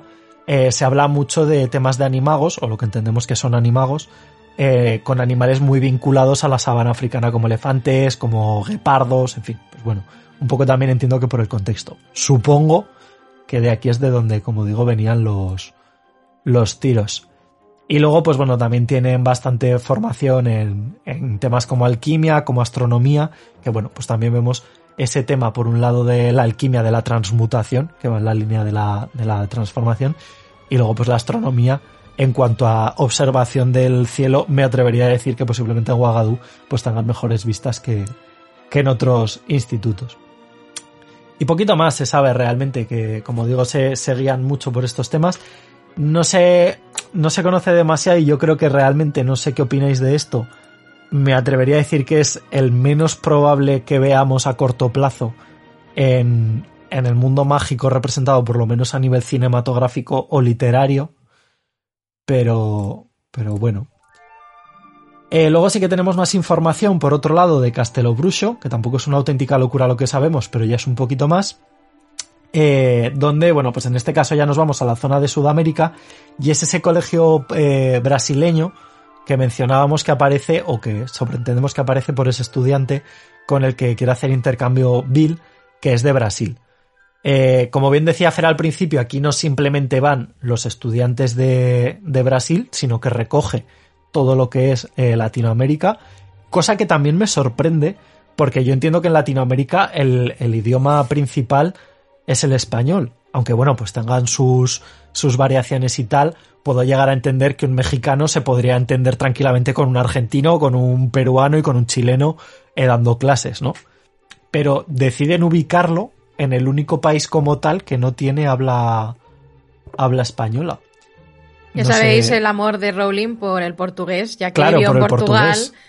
Pero aún así, volviendo al tema de antes, seguro que hay alguna escuela en, en otra parte de Latinoamérica. Porque yo también dije, mira de todos los países que hay y lo pone justo en el sitio donde se habla Claro. otro idioma. Es que también tiene huevos. O sea, es que a mí me hubiera resultado como, sinceramente, la parte lógica hubiera sido que Castelo Bruxo estuviera en Portugal, que los españoles fueran a Portugal, que creo que se entenderían mejor que con los franceses, a nivel de idioma me refiero, eh, y que luego el Ca- Castelo Bruxo como tal no existiera en Brasil y hubiera uno pues en México o yo qué sé, o, por el centro de, de Sudamérica, no lo sé, en algún sitio de estos. Pero bueno, tenemos ahí ubicado Castelo Bruxo, que tampoco sabemos demasiado de lo que es el castillo de la estructura y tal, eh, como sí que comentaba, por ejemplo, Bea de Durmstrang, que se sabe cuántas plantas tiene y un poquito la distribución y tal, pero sí que se sabe que está eh, realizado en, en roca dorada, que es algo que sabemos a partir de, bueno, de, de Hogwarts Mystery, porque hay una de las estudiantes de intercambio que se llama eh, Alansa, que bueno, eh, de hecho está todavía, creo que llega en sexto y todavía está por ahí rondando. Eh, es que yo, yo creo que soy la única persona que sigue jugando a este juego de verdad. Estoy, estoy segura, vamos. Sin ninguna duda, sí. Hace las actualizaciones solo pensando en ti. Pues, pues es probable, ¿eh? es probable que... Ahora te voy El a decir, si las hacen pensando en mí, que vayan quitando el pase de batalla, porque no lo pienso pagar. Pero bueno. A raíz de las conversaciones con este personaje, eh, se sabe pues eso, que está excavado en, en roca dorada, que en ocasiones se compara con, con un templo, cosa que la verdad es que me, me choca un poco porque la construcción, o por lo menos lo que se ve eh, en la imagen del mapa que nos dieron, es un templo a medio camino entre lo azteca maya inca y un rollete asiático que no llego a entender. Que bueno, luego aquí ya entraríamos en otras movidas históricas de si, de si había japoneses en, en Latinoamérica en, en época precolombina o no, pero eso ya es otra vaina de la que no voy a discutir aquí. Y eh, que dicen que el castillo está protegido por unos seres que se llaman Kaipora, que son más o menos por lo que describe la chica esta y por, bueno, que al final forman parte, digamos, de la mitología eh, tradicional brasileña, son algo así como una mezcla entre poltergeist y, y duendes, ¿sabes? O sea, tienen como una especie de tangibilidad física y tal, son un poco como así cabroncillos, pero, pero bueno, no, como que no tienen tampoco una malicia de, de ir molestando en exceso, ¿no? Simplemente como que se divierten un poco con eso y ya está. Y son como, pues eso, pequeños duendes que van montados eh, por las imágenes que estuve viendo cuando, cuando me, empecé a jugar al, al Hogwarts Mystery con la chica esta. Son como, van montados como en jabalíes, que ya no sé si forman parte del personaje o simplemente son el duende que va encima y va montado al personaje. Pero bueno, como digo, no se sabe mucho más allá de esto. Sí que se sabe que la, que la, la, ya me saldrá, la directora es eh, Bendita Dourado, cosa curiosa porque está hecho de, de roca dorada. Entonces, bueno, pues se llama Bendita Dourado. Hmm. Y, eh, vaya, vaya. Eh, porque tampoco se sabe realmente, por ejemplo, fechas exactas de, de construcción, así como en el caso de Ouagadougou y tal. Entonces, bueno, no sabemos mucho del tema, salvo que esta directora era directora en la misma época que Armando Dippet, por lo cual pues entendemos también que seguramente sea, esto habría que, que mirarlo con, un, con lupa, nunca mejor dicho, la que aparezca en el libro que aparece en Animales Fantásticos, Los Crímenes de Grindelwald, cuando Nicolás Flamel está pasando las páginas de, de- del libro este que tiene como un fénix en la portada Mm. y se ven los distintos directores, entendemos que, los, que de los colegios de, del mundo mágico. No voy a mentir, no me he parado a mirarlo en detalle, pero porque de hecho creo que realmente la única que se ve como tal es la, la directora de Ilvermorny. Eh, así que bueno, seguramente si se puede intuir algo será por ahí. Luego, como decía, eh, en la década de los 80, también por las fechas que entendemos que, que se manejan con Bill Weasley, pues él tenía un, un amigo por correspondencia brasileño que entendemos que asistía a esta, a esta escuela y que por cierto eh, cuando, cuando Bill no podía ir pues por motivos económicos de la familia le comunicó a su amigo por correspondencia que no podía eh, realizar el intercambio y su amigo decidió mandarle un sombrero eh, embrujado que hizo que las orejas como que se le pusieran pochas, ¿no? Como que se le cayeran para abajo. Entonces, bueno, tenemos ese, ese dato ahí. Y luego también, pues siguiendo con el Hogwarts Mystery, eh, como digo, tenemos este personaje de, de Arancha Alves, que posiblemente sea de los, iba a decir más conocidos, no, más desarrollados dentro de lo que es el Wizarding World, teniendo en cuenta que Hogwarts Mystery no es parte del canon principal. Eh, y que vuelve, y de hecho al principio era un personaje un poco sospechoso, porque Patricia Rakepick, que es la villana de, de Hogwarts Mystery, spoiler si todavía no lo habéis jugado, eh, viaja a, a Brasil a unas ruinas y allí es donde conoce a, a Albus Dumbledore y luego por, por motivos del destino pues esta chica viaja a Hogwarts y Albus Dumbledore te designa a ti como protagonista digamos un poco que como su guía eh, mientras está haciendo el intercambio Eh, también sabemos por esta chica que lo que más eh, peta allí son temas de herbología y de magizoología, por lo cual pues entendemos. Es que me hace mucha gracia porque los, los colegios europeos y el Vermorny como que no tienen ninguna especialización, pero el resto aparentemente sí. Eh, y bueno, sí que sabemos también que el uniforme que llevan eh, son como unas túnicas verdes, pero verde como súper chillón, la verdad, no sé muy bien por qué, pero tampoco sabemos si están divididos por casas o, o cómo funcionan allí a ese nivel. Y luego sí que tenemos también otros dos nombres que, bueno, uno no se sabe demasiado, eh, que, que es que proviene, como digo, de este juego de, de Quidditch, que sabemos que es Joao Coelho, que, bueno, pues capitán de, de un equipo de Quidditch, y tenemos otro que seguramente le suene un poco más a la gente que esté deep into the canon, que, que es Libatius Borach, que yo pensaba que era un señor eh, eh, inglés o de, o de habla inglesa, pero que es el, el autor de, de pociones avanzadas. Entonces, bueno, pues eh, ahí, lo tenemos, que ha estado ahí desde el principio de la saga y se ve que era un señor brasileño, cosa que también tiene relación porque, bueno, pues si le gustaba el tema de las plantas y tal, pues seguramente acabará haciendo pociones con ellas. Así que, bueno, no se sabe mucho más del tema eh, y, y ahí se queda. Y luego tenemos otra que es Mahoutócoro, eh, Escuela de Magia, que bueno, esto no lo he dicho, pero que, que ya ha ido saliendo también que hay algunos que son institutos, otros son escuelas, otros son colegios. En el caso, por ejemplo, de Bosbaton será academia, creo que es la única academia, y, y Durmstrang, Sí. que me parece que es el único instituto. Entonces, bueno, en este caso sí que es escuela de magia como tal, eh, y, y entendemos que está ubicada en Japón de una forma absolutamente eh, genérica. De hecho, la ubicación que tenemos, también hay que decir que el archipiélago nipón pues, no es excesivamente grande y el volumen de los dibujos de los colegios, pues eh, yo creo que se iba un poquito de las, de las manos. Eh, entonces, no sabemos si la ubicación que se nos da del colegio, eh, que está como, digamos, apartada hacia el sur, es porque está formando parte de una isla externa a, a todo lo que es el archipiélago nipón o porque simplemente pues no cabía ahí, ¿vale? Por lo que entendemos debe de estar o en Iwo Jima, eh, punto nuclear central de, todo lo que son conflictos bélicos en el siglo XX en, Japón, o si no está en Iwo Jima como tal, pues debe de estar en algún sitio cercano, si es que está de forma externa, como digo, a, las partes principales del archipiélago. Eh, no se sabe mucho más allá de que está como en una especie de isla volcánica, incluso que el aspecto por lo que vemos en las imágenes, pues es más bien de templo eh, asiático. Y digo asiático porque, bueno, a nivel arquitectónico sucede una cosa curiosa.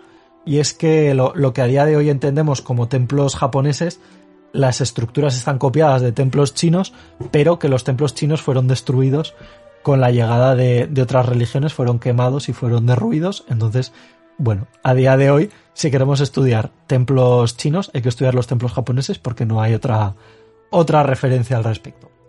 Eh, esto es lo único que sabemos, más allá de que está hecho con, con una especie de roca translúcida eh, de color blanco, que además el color blanco mm, resulta un poco extraño porque en Japón es el color de la muerte.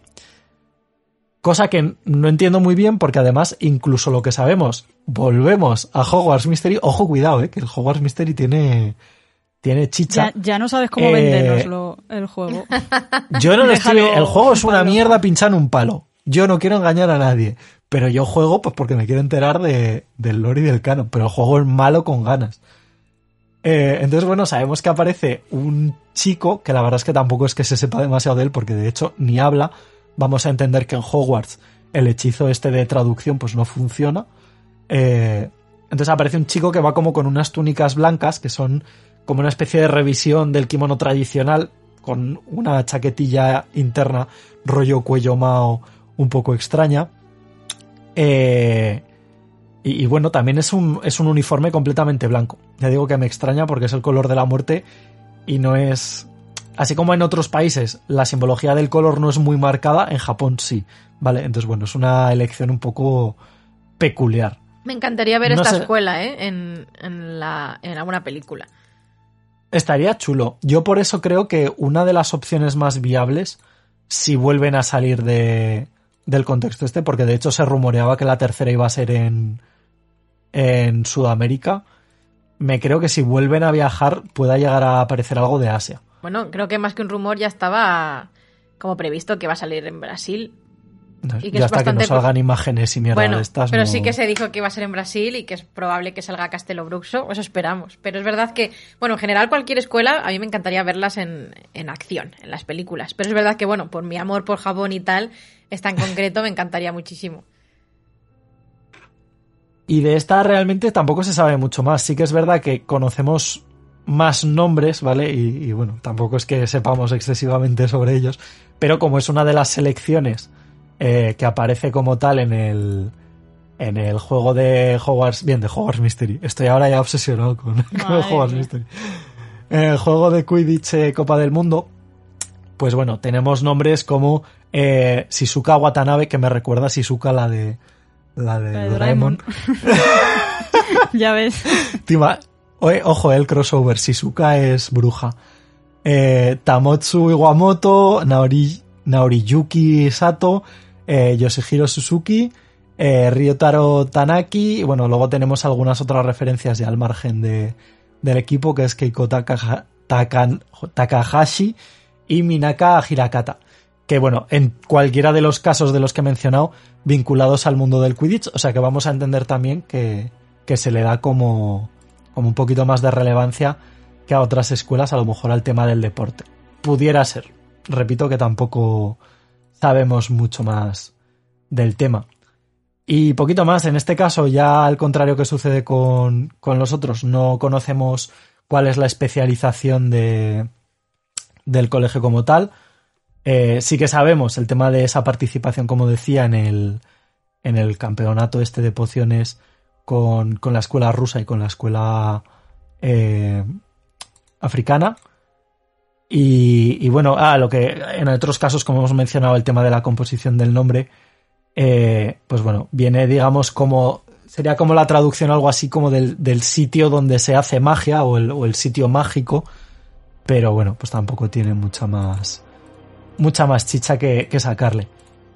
Yo no sé qué opináis, eh, y ahora quiero retomar el tema ya como más con chicha, el tema que ha sacado Bea, de qué escuelas queréis y veis más viable que lleguemos a ver en el, en el mundo mágico, porque entiendo que serán de las que han mencionado en el mapa, o sea, no creo que se vayan a inventar otra de, de propio para, para aparecer, por ejemplo, en las películas. Porque a nivel literario doy por hecho que si vemos algo será como súper largo y en cualquier caso, como mucho, a lo mejor en videojuegos. ¿Qué opináis del Mm. tema? ¿Qué, qué veis? Hombre, el, el tema de Japón estaría guay. Imagínate que va Grindelwald ahí a, a buscar alianza con los yakuzas o algo, yo qué sé, lo hilan ahí de alguna Con los forma. yakuza. Hombre, estaría curioso de ver, Oye, por lo menos. No estaría mal, ¿eh? Estaría, sería curioso.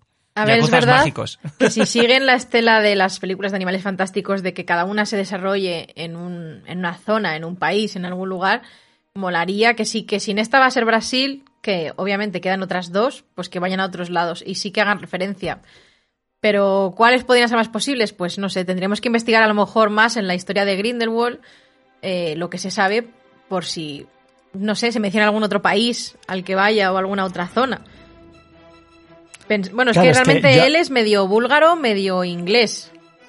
Entonces, Sí, podría, a mí me encantaría que saliese Doomstram, porque vale que en los libros, o sea, y en las películas se menciona el colegio, pero se menciona en Hogwarts, es decir, de visita, no se sabe nada del colegio. Entonces, a mí me parecería probable que saliese. Yo no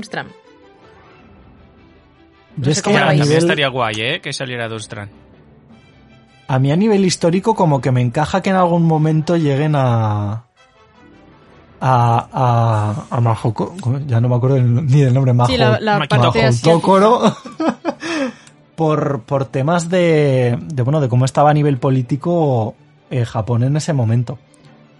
Porque estaba a nivel totalitario y es como, bueno, ya lo hemos visto en Francia, que es un sitio muy afectado por la Segunda Guerra Mundial, y, y lo estamos viendo, parece que, que va a ir todo esto hacia temas de, eh, de, de Brasil, que bueno, no sé exactamente, la verdad es que desconozco la situación política, pero, pero no sé, o sea, habría que, mirarlo. Yo quiero pensar que van a seguir también un poco líneas históricas con, con estos temas. O por lo menos, aunque sea de forma como muy sutil, ¿no? Pero bueno, también es que me gustaría ver el- la escuela japonesa, no, no voy a mentir. Claro, a mí, a Pero mí bueno, me gustaría ver esos toques asiáticos, lo que, lo que decimos, porque esa parte se ha explorado poco y estaría guay. Aunque es verdad que en la película de Animales Fantásticos, en Los Crímenes de Grindelwald, aunque esté en, en Estados Unidos, eh, bueno, no, en la 1, perdón, en Animales Fantásticos, o sea, no, no sale nada. O sea, se menciona a Ilbel Morny y cantan lo del himno, que Ya, encima ya. estará eliminada, como ha dicho Fer, pero no se ve nada del castillo, ni nada. Entonces, ¿puede que no salgan las demás? Pues puede que no, puede que sea como muy costoso recrear una nueva escuela de magia, pero no sé, sería tan A ver, guay. yo aquí no, no voy a mentir, ¿eh? creo que también Rowling se vino muy arriba, porque claro, tú dices, Hogwarts, pues Hogwarts es un castillo y muy bien y muy bonito. Eh, Boss Baton dice, bueno, pues un palacio barroco, pues yo qué sé, eh, alguno podrán acceder para hacer las grabaciones y tal. Eh, Castelo Bruso, roca dorada. Eh, Ma- Mahou Tokoro, una roca blanca así como traslúcida y te dice, bueno, a ver, JK Rowling, igual aquí... Bueno, igual aquí te has venido arriba, ¿eh? De hecho, eso que he comentado, claro, en la segunda sí que es en Francia y tampoco sale Vox Button ni siquiera se menciona. Claro. Entonces es que es probable que a lo mejor ni salgan. Pero si Rowling hizo este mapa justo cuando iban a salir las nuevas pelis, también es verdad, para promocionar la nueva película, que era en Estados Unidos, Ilbel Morny y tal, pues no sé, molaría que saliesen, pero yo no sé si tengo mucha fe en que salgan. O sea, igual que sí que salen los ministerios de magia, que eso en los dos han salido, tanto el francés como el de Estados Unidos, quizás las escuelas no salgan, a no ser que algo de la trama se desarrolle allí. Y ya digo que lo de Doomstar me parece más mm, probable en el sentido de que sale ya en la saga principal, eh, Grindelwald estudió allí, entonces es un sitio importante para él. Imaginad que tiene allí algo guardado al rollo Voldemort y Hogwarts o algo así. Eh, no sé, me parecería que tuviera algo de sentido en- por eso, pero las demás, que me gusta que salgan es otro tema, pero que vayan a salir lo veo más dudoso. Y a mí más que nada me decepciona un poco el hecho de que, a ver, entiendo que no vas a currarte eh, todo un escenario para, yo que sé, para 15 minutos de, con suerte, Pues que lo hagan, que tienen dinero. de, de película. Eh, Lo, lo puedo entender, está ahí. pero que no haya un mínimo de, ya por curiosidad, ¿eh? de representación de de los estudiantes, por así decirlo, que, que no veamos, no sé, que realmente hay una vidilla estudiantil. También yo creo que en este caso, porque como venimos mucho de Harry Potter, tira mucho el ver los colegios, ¿no? Seguramente si Harry Potter hubiera sido una historia de un señor treintañero, pues los colegios no, no nos llamarían tanto. Pero, pero no sé. Me decepciona un poco el, el no ver eso, ¿no? De hecho, ahí está quizás la clave, porque al final los protagonistas de Animales Fantásticos son adultos, ya no van al colegio. Claro. Entonces, lo único que tiene relación, pues eso, que salga Hogwarts porque Dumbledore está allí. Bueno, que de hecho todavía no es director, pero profesor. Entonces, la única razón es que sigo diciendo Durmstrang y que o que tenga algún colega, algún amigo allí que esté a favor de su, sus ideas, porque bueno, a pesar de que le echaron, seguro que hay alguien que, que le sigue. Igual que Karkaroff al final fue director y estaba a favor de Voldemort, pues puede que haya algo similar. Además que eh, o sea, bueno, no sé. Que él, o sea, bueno, que de hecho no lo he comentado, pero él cuando le expulsaron de, de Durmstrang es cuando se fue al Valle de Godric y conoció a Dumbledore. Entonces, no sé, puede que algo de relación pueda tener. Pero es que es verdad que por la edad que tienen los protagonistas, que no sé ahora mismo si se menciona, pero tendrán 30 y mucho. Entiendo. ¿No? Sí, no lo sé. O lo típico que aparecen idea. 30 y mu- eh, aparentan 30 y mucho y tienen 22, no creo. Tienen 16, ¿sabes? Como Sí. en, en las series de adolescentes. No lo sé. No lo sé. Yo sigo pensando que, vamos, creo que sería lo suyo porque sería la única forma que tendrían de justificarlo un poco, que tendrían que tirar hacia la zona de Asia, no tanto a Japón, eh, pero sí que a lo mejor toda esta zona de la India, no sé, siguiendo un poco el camino de la ruta de la seda tradicional, porque me gustaría mucho ver un contexto así, que además es como súper distinto a, a lo que tenemos hasta ahora, y luego me justificaría un poco el eterno debate este que había con el tema de las túnicas de Dumbledore. De- del Dumbledore Ah. mayor. Porque, claro, me gustaría mucho verlo en ese contexto por ver el contexto, porque además tenemos, por ejemplo, el caso este de las bien, de las alfombras voladoras que se mencionaba y tal, o sea que sabemos que es que hay vida mágica en, en esos temas. Y luego yo que sé, que, yo que sé, que, que- que tuviera algún duelo con. Bueno, que el duelo con Grindelwald fuera allí, no lo sé, alguna cosa similar que justificara que tuviera algún tipo de galardón de reconocimiento eh, de toda esta zona sur de, de Asia eh, y que tuviera relación pues con esa túnica que él lleva y que fuera algo que lleva como con orgullo, ¿no? Por, por estos temas, que no sé, porque hay gente que dice, no, es que esto es como de estatus y tal, y dices, pues hombre, a ver, sí, pero hasta cierto punto, no sé, no sé, ¿eh? esto ya igual es cosa mía de, de mis movidas, pero, pero bueno. No sé si queréis comentar alguna cosita más sobre el tema. Bueno, que yo, aparte de que verlas en, la- en el cine, otra cosa que me encantaría es que nuestra mm, JK, bueno, ya no es tan nuestra, pero bueno, ya me entendéis, hiciera algún tipo de... de bueno, imagínate, bueno, imaginaros que empieza una nueva saga con otros personajes o tal, pero eso, en otra escuela o relacionado con otros países, es que sería tan guay el poder descubrir más sobre eso. Bueno, ya que sé que me estoy flipando, porque seguramente no vaya a pasar nunca, pero... O incluso, aunque no fuera una saga de novelas como tal, pero que diera información, igual que ha hecho otros libros, o lo de Pottermore, pues que hiciera eso escrito en plan más de las escuelas, sobre todo las fundaciones de las escuelas, no sé, información extra, por Dios, o sea... Es que porque soy, como sueño lo, con esto. como lo de Ilvermorny, es que, o sea, yo es lo que he hecho en falta, conocer algo. Es que además lo que decíais antes que no había caído del Vermorny, hay toda esa información sobre su fundación, pero luego en cambio de Hogwarts, que es la escuela principal súper importante en la saga, no hay prácticamente nada. Es que yo sigo pensando que tiene guardado en la manga esa, eso para algo. No sé si es una serie o una película. A ver, o- yo sí que ahí pienso que, digamos, tiene justificación en el sentido de que lo de Ilvermorny es en el siglo XVII, y va- es en el XVII, ¿no? Si no me equivoco. Creo que sí. No lo sé. Saida, Saida, confírmame. Eh, mm, sí, sí, porque es eh, Vale. sobre el 1600. Es que no hay, no hay una fecha mm, 100% concreta, igual que el tema de Hogwarts, pero sí que es en torno al 1600 y pico. Vale. Entonces, vale, sí. quiero decir, entiendo que en el siglo XVII hay registros suficientes de cualquier cosa como para entender algo. Y de hecho, bueno, le venía que te cagas para relacionarlo con las brujas de Salem. Quiero decir, el último ajusticiamiento es en 1692, si no me baila la fecha. Claro, claro, que Entonces, está- bueno, al final está todo relacionado con, con lo que decíamos, esa parte de ficción y, y realidad. Y realmente en Claro. esa época es cuando estaba ahí el auge con, con ese tema de la magia, entonces tiene toda la pinta. Claro, entonces ahí lo tiene justificado, pero bueno, puedo llegar a entender que en el año 1000 aprox eh, de fundación de, de Hogwarts no haya tanto registro como para entender de verdad qué es lo que sucedía. De todas formas, también en parte yo creo que es parte de, la gracia, ¿no? De la leyenda, del mito. Porque imagínate que te sabes toda la historia de la fundación de Hogwarts eh, y luego te dicen, pues hay una cámara de los secretos. Dices, no, sí ya, sí ya lo sé. Sí, me, me sé toda la historia de Hogwarts, ¿sabes? A lo, que, a lo que me refiero. No sé. Yo creo que es por mantener el mito. De hecho, por eso siempre me ha extrañado que, que fueran a explotarlo como serie o como película. Porque creo que. Como que perdería parte del misterio, ¿no? Del morbillo este que tiene la historia de, de Hogwarts. Ya, en eso tienes razón. Pero Queda más bonito así como abierto a la imaginación, ¿no? Sí.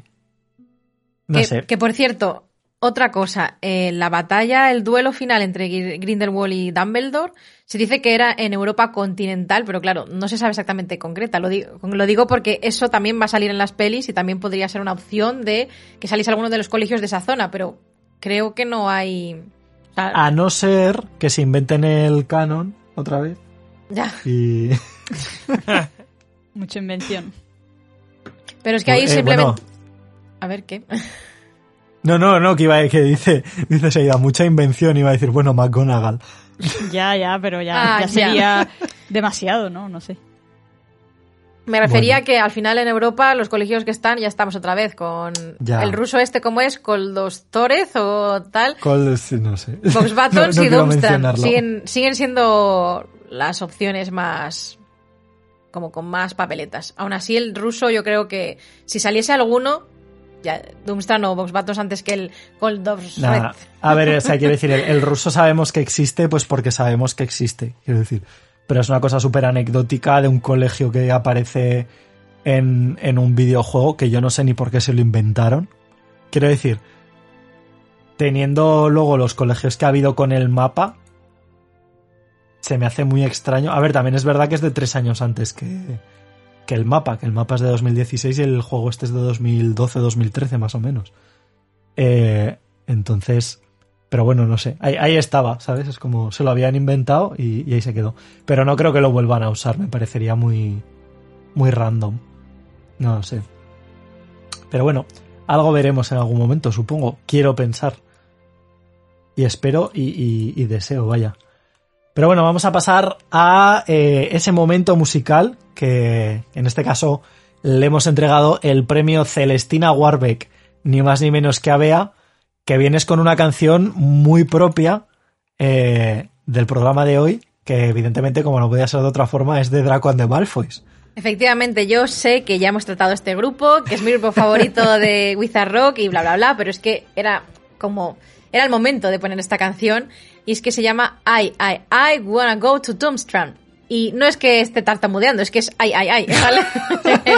Así el título. Ay, ay, ay. Ay, ay, ay, bueno.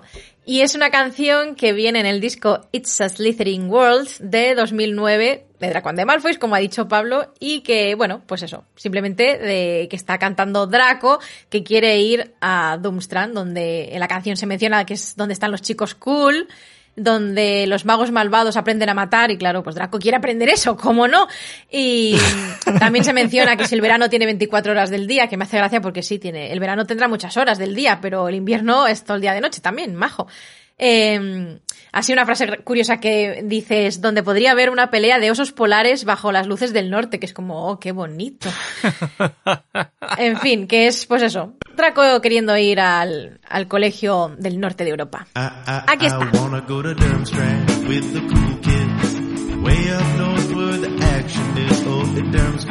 I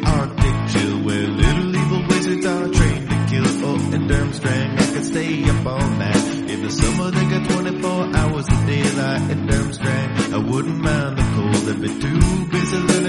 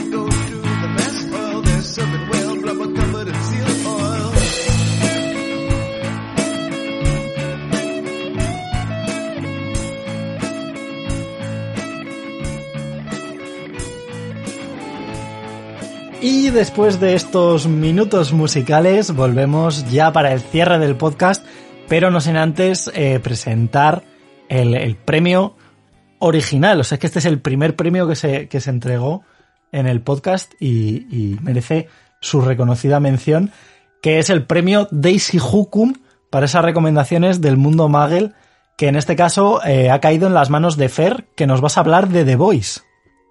Efectivamente, de The Voice, más concretamente de lo que es la serie, ¿vale? Porque el, pues bueno, eh, he visto primero la serie y el cómic pues todavía no he tenido el placer de leerlo, pero es una buena introducción y un buen aliciente para leerte el cómic, ¿vale? Eh, pues bueno, esta serie en concreto, ¿vale? Como ya he dicho, está basada en unos cómics eh, del mismo nombre. Estos cómics que fueron creados por Garth Ennis y Derek Robertson, ¿vale? Pero vamos a hablar del tema serie, que fue adaptado por Eric Kripke, ¿vale? Para Prime Video eh, de Amazon, ¿vale? O sea, si tenéis Prime Video, o sea, si tenéis Prime de Amazon, podéis ver esta pedazo de serie que tiene dos temporadas ahora mismo, en camino a una tercera. El Eric Kripke, si queréis relacionarlo con algo, y si no me equivoco, lo podéis relacionar con Supernatural. Se llamaba Supernatural, la serie esta que tiene como Sí, sí, sí. hecho por 800 temporadas y tal. Que de hecho uno de los protas de Supernatural está confirmado para eh, ser uno de los nuevos mm, superhéroes, entre comillas, en la tercera temporada. Eh, hablando de eso, pues bueno, el argumento para no entrar en demasiados detalles y venderoslo bien, yo siempre lo digo, o últimamente cuando la, la he recomendado, la serie va de un grupo de mm, The Boys, ¿vale? Que son los que se denominan The Boys, que hay, son varios personajes que, digamos, van en contra. Perdón, que le he dado al micro. Son personajes que. Esos personajes van en contra de los supers, ¿vale? Denominados supers. eh, que son pues gente con poderes, ¿vale? Entonces van a pillar siempre. Eh, aquí hay mucho meollo, ¿vale? Esto lo tenéis que descubrir en la serie. Pero, eh, es- sin ninguna duda, esto es una, una parodia brutal a cualquier superhéroe que os pueda venir a la cabeza. O sea, yo de hecho al, digamos, al super protagonista que se llama Patriota, siempre le llamo Capitán América. Y aunque se parece más a Superman, pero es una mezcla. Eh, eh, yo, yo esta serie de evento como son superhéroes con nómina que son un producto comercial puro y duro que están en, en, en cereales, en bebidas, eh, en todo. O sea, están en todo. Es una producción masiva de, de marketing, realmente. Pero es gente que tiene superpoderes. ¿Por qué? Bueno, pues veis la serie y lo averiguáis. Eh, esto es parte de, de la locura de la serie. Y bueno, eh, ya he mencionado a un super, ¿vale? Que es Patriota, que es el más, con perdón de la palabra, hijo de puta que te puedas encontrar, pero adoras al personaje. Eh, creo que Beatriz ratifica eso. Y es que estoy enamoradita. Eh, es que es maravilloso. Es maravilloso. Y bueno, eh, también está, por ejemplo, pues eh, la Reina Maid, ¿vale? Que sería una especie de Wonder Woman. Está un tal Translúcido, que sería una especie de hombre invisible de los Cuatro Fantásticos. O sea, el señor Mr. Fantástico. No, o sea, mm, perdón, es que siempre me rayo. Porque aquí es No, un, la- un chico, pero sería. Sue Storm. O sea, la Eso chica invisible, decir, perdón. digo, Que siempre me rayo. Pero también está el Señor Fantástico, que es un señor que predica por, el, por Jesús y luego hace todo lo contrario, no daré más detalles. Eh, tenemos también a Luz Estelar, eh, que es una chica pues que se alimenta de las fuentes de alimentación cercanas y te puede reventar a base de luz. Eh, el que más gracia hace, que es un tal Profundo, que es un señor que... No daré muchos detalles sobre él porque es mucha sorpresa, pero es un señor que se relaciona con delfines, por así decirlo. Bueno, es como, como. Aquaman. Sí, sería como Aquaman. Luego está Negro Oscuro, que es. eh, podríamos relacionarlo a Black Panther, porque bueno, pues el uniforme se parece mucho. Es un señor del que no se conoce su cara, va con un uniforme negro oscuro. Y. eh, ¿Me dejo a alguien? Es que al final ya no sé ni a quién he mencionado. De los supers. Bueno, van apareciendo, ¿vale? Muchos. Hay, hay miles, ¿vale? Pero estos son los denominados los siete, que son como. Eh, los protas, por así decirlo, los principales, los que No, no, te reciben falta todas las Atren. campañas de marketing. Ah, bueno, Atren, eh, que sería Flash, básicamente. Es un señor que corre a una velocidad que, bueno, en fin. Con ver los 10 primeros minutos de la serie podéis entender a qué velocidad corre este señor. es muy gore. Eh, y eso es lo que iba a decir de la serie, es que es muy gore. ¿Vale? O sea, vísceras, sangre, eh, explosiones. No apta para menores y gente sensible, ¿no? Y no apta para ver mientras comes, ¿vale? Es muy, en todos los capítulos hay algo que dices, ¡Dios! o sea, siempre hay algo que dices, me cago en la leche consagrada. Y pues eso, se estrenó el 26 de julio de 2019 el primer capítulo en, en Amazon, en Prime Video de Amazon, y la segunda temporada el 4 de septiembre de 2020. Vale, ya está en camino la tercera temporada, que todavía no hay fecha, sabemos que es complicado como está el tema del mundo ahora mismo y posiblemente no salga hasta el año que viene o finales de este. Eh, podría ponerme a decir nombres de tal, pero bueno, solo quería mencionar a la parte, digamos, que luchan contra ellos, que están Billy Carnicero, ¿vale? A mí es que los nombres me encantan. Bueno, Billy Butcher en inglés, Billy Carnicero. Está Huey, que es un chico que dices, uy, este no se va a comer un colín, este es el, el tontito, pero bueno, bueno, bueno, en fin. eh, en tres capítulos ya le has cogido el punto a, a este personaje, que es interpretado por el actor Jack Quaid, que algunos lo recordaréis porque recibe un flechazo en todo el pechamen de Katniss cuando mata a Rue, ¿vale? Los Juegos del Hambre. Es ese actor, ¿vale? Yo no lo había vuelto a ver en mi vida. Bueno, en los Juegos del Hambre ya no hay spoilers. Sí, sí hay. Eh, eh, luego está también el que yo me descojono, que es leche materna, que se llama literalmente leche materna y lo dice, no es un mote, es les pusieron leche materna de nombre, pero la abrevian como LM. Vale, para que no sea tan así. Eh, está también, ¿cómo se llama este? El, el- bueno, el francés, que se llama Frenchy, que es muy majo. eh, bueno, es que hay personajes, bueno, es que podríamos hacer hasta un monográfico especial de esta serie off, re- off the record, porque es que de verdad, Yo me si no la habéis visto, o sea, si no la habéis visto, de verdad, tenéis que coger Amazon Prime, ponérosla y mira, Beatriz y yo nos vimos tres capítulos del tirón, porque es que el primero fue como, venga, vamos a ver qué tal, no sé qué, o sea, fue un tal enganche de decir, venga, otro y otro, y luego ya pues íbamos a uno o dos capítulos por día y nos ventilamos en cuestión de que una semana, semana y media, los 16 capítulos que hay de, Oh. las dos temporadas. Duran una hora, ¿eh? Una media de una hora, una hora y poquito los capítulos. O sea que encima son largos y da tiempo de disfrutarlos. Y no sé si se me olvida algún detalle, algún detalle más. Yo solo digo que me han dado muchas ganas de leerme el cómic. Porque la gente que lo ha leído dice que el cómic es 100 veces más bestia. Y la serie ya es muy bestia. Pero muy bestia. Entonces, mm, yo qué sé. Yo la recomiendo muchísimo, de verdad. O sea, y el que la haya visto lo puede ratificar en los comentarios de, sí, es muy bestia la serie. Yo voy a aportar que, aunque tenía reticencias en verla, porque el tema de los superhéroes a veces me echa para atrás, porque hay muchas de las películas de rollo Marvel, DC que he visto que no me han gustado mucho, entonces como que tengo siempre ese prejuicio previo. Pero después de recomendaciones externas y tal, y que Fer me dijo, venga, que me la han recomendado mucho también, digo, venga, vamos a ver el primero, a ver qué pasa. Y es que es cierto que ya el primero me dejó loquísima, porque es que es algo totalmente diferente a lo que estamos acostumbrados en el mundo de superhéroes. O sea, es cómo los superhéroes serían de verdad hoy en día. Es decir, en un mundo capitalista mercantilizado en el que eh, son. No es que hagan el bien porque quieren y ya está, sino que son miembros de una empresa que, como ha dicho Fer, que, que ponen su imagen en, en cualquier producto, que están vendidos en las redes sociales. O sea, tiene temas muy interesantes y, y sobre el tema de la ética, de qué hacer, de las, los daños colaterales, ese tipo de cosas y. Y a pesar de que sí tiene violencia, a rabiar y todo eso, los temas que trata de fondo me parecen muy, muy interesantes. Como ya digo, pues la- Sí. los medios de comunicación, eh, la ética ante su trabajo, ¿qué haces? ¿Ayudas a esta persona o salvar a una persona o a 100? Eh, no sé, todo eso es increíble. Sí. Ah, bueno, y el patriota este, que es como, digamos, el prota, ¿vale? Todo lo que busques sobre estos, este es como el super prota. Y el líder de los siete, eh, se me olvidó añadir que también es una mezcla de Cíclope, el X-Men, ¿vale? Porque también echa unos buenos rayos láser por, la, por los ojos, que bueno, en fin. Es que lo del patriota es que de verdad, cuando veáis la serie me entenderéis. O sea, es que le odias a morir de decir, ¡ah! Pero es que se acaba, acaba siendo tu personaje favorito porque es que tiene unos giros y unas cosas que dices, pero madre del amor hermoso, estos guionistas, o sea, los que hicieron el cómic no, no estaban bien de la cabeza. O sea, brutal, pero brutal.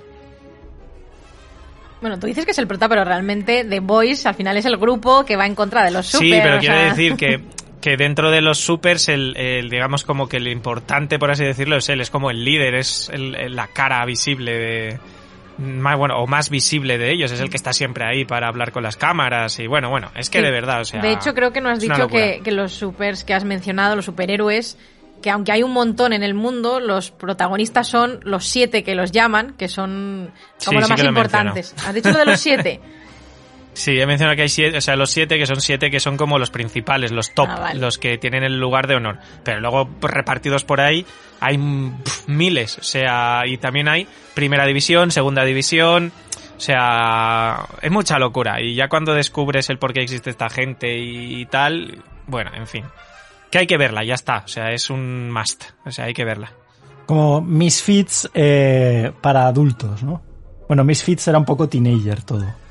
No es que estará para, para Esto de joven, teenager pero- tiene poco, tiene poco. Entonces, Yo no he visto Misfits, así que creo que Va, vi el primer capítulo y no me terminó mucho, hace años. no. Ya, yo creo que también, ¿eh? Yo, a ver, yo Misfits la vi, sí que es verdad que en la tercera temporada ya la cagan y para mí esa serie ya no, no tenía sentido, pero las dos primeras temporadas me las tragué como, como un señor. Como un señor. Suena fatal. Cada uno ya que piense lo que, que piense lo que quiera. Y bueno, pues eh, llegamos hasta aquí. Eh, muchas gracias por estar ahí. Recordamos, eso sí, que tenemos nuestras redes sociales, que Instagram y Twitter están on fire. De hecho, bueno, iba a decir Instagram y Twitter están on fire, pero en realidad son las dos únicas que tenemos. O sea que eh, normal que no haya más redes sociales on fire. Pero muchas gracias por, por estar ahí escuchándonos, por estar ahí a través de las redes sociales, por las ideas que nos compartís. Muchas gracias también a la gente que nos apoya en Patreon, especialmente a David, a Christopher y a María, por estar ahí eh, on fire, ellos sí que sí. Y, bueno, poquito más, creo que, que nos ha quedado un programa completito, intenso. Prometemos eh, en algún momento, no sé cuándo, esto habrá que hablarlo, un programa destinado a, a Hogwarts, que yo creo que eso va a ser monográfico sí o sí. Y, y ya está. Yo sí que quiero que me diga la gente, en serio, si les apetecería un programa este que hemos comentado antes de, de la antigua Pottermore.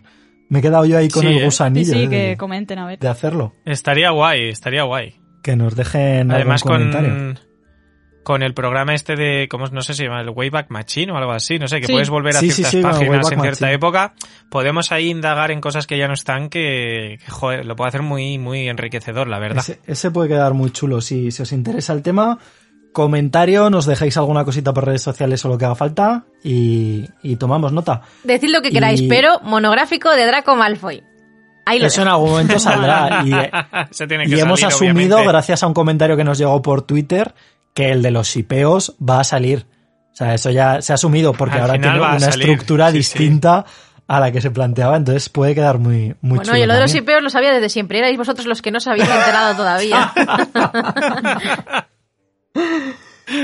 Pues bueno, hasta aquí llega el programa de hoy. Eh, repito, muchas gracias por estar ahí, muchas gracias por estar ahí un podcast más. Y, y poquito más que decir, que nos vemos ya en el próximo. Hasta la próxima. Hasta luego. Adiós. Bye, bye.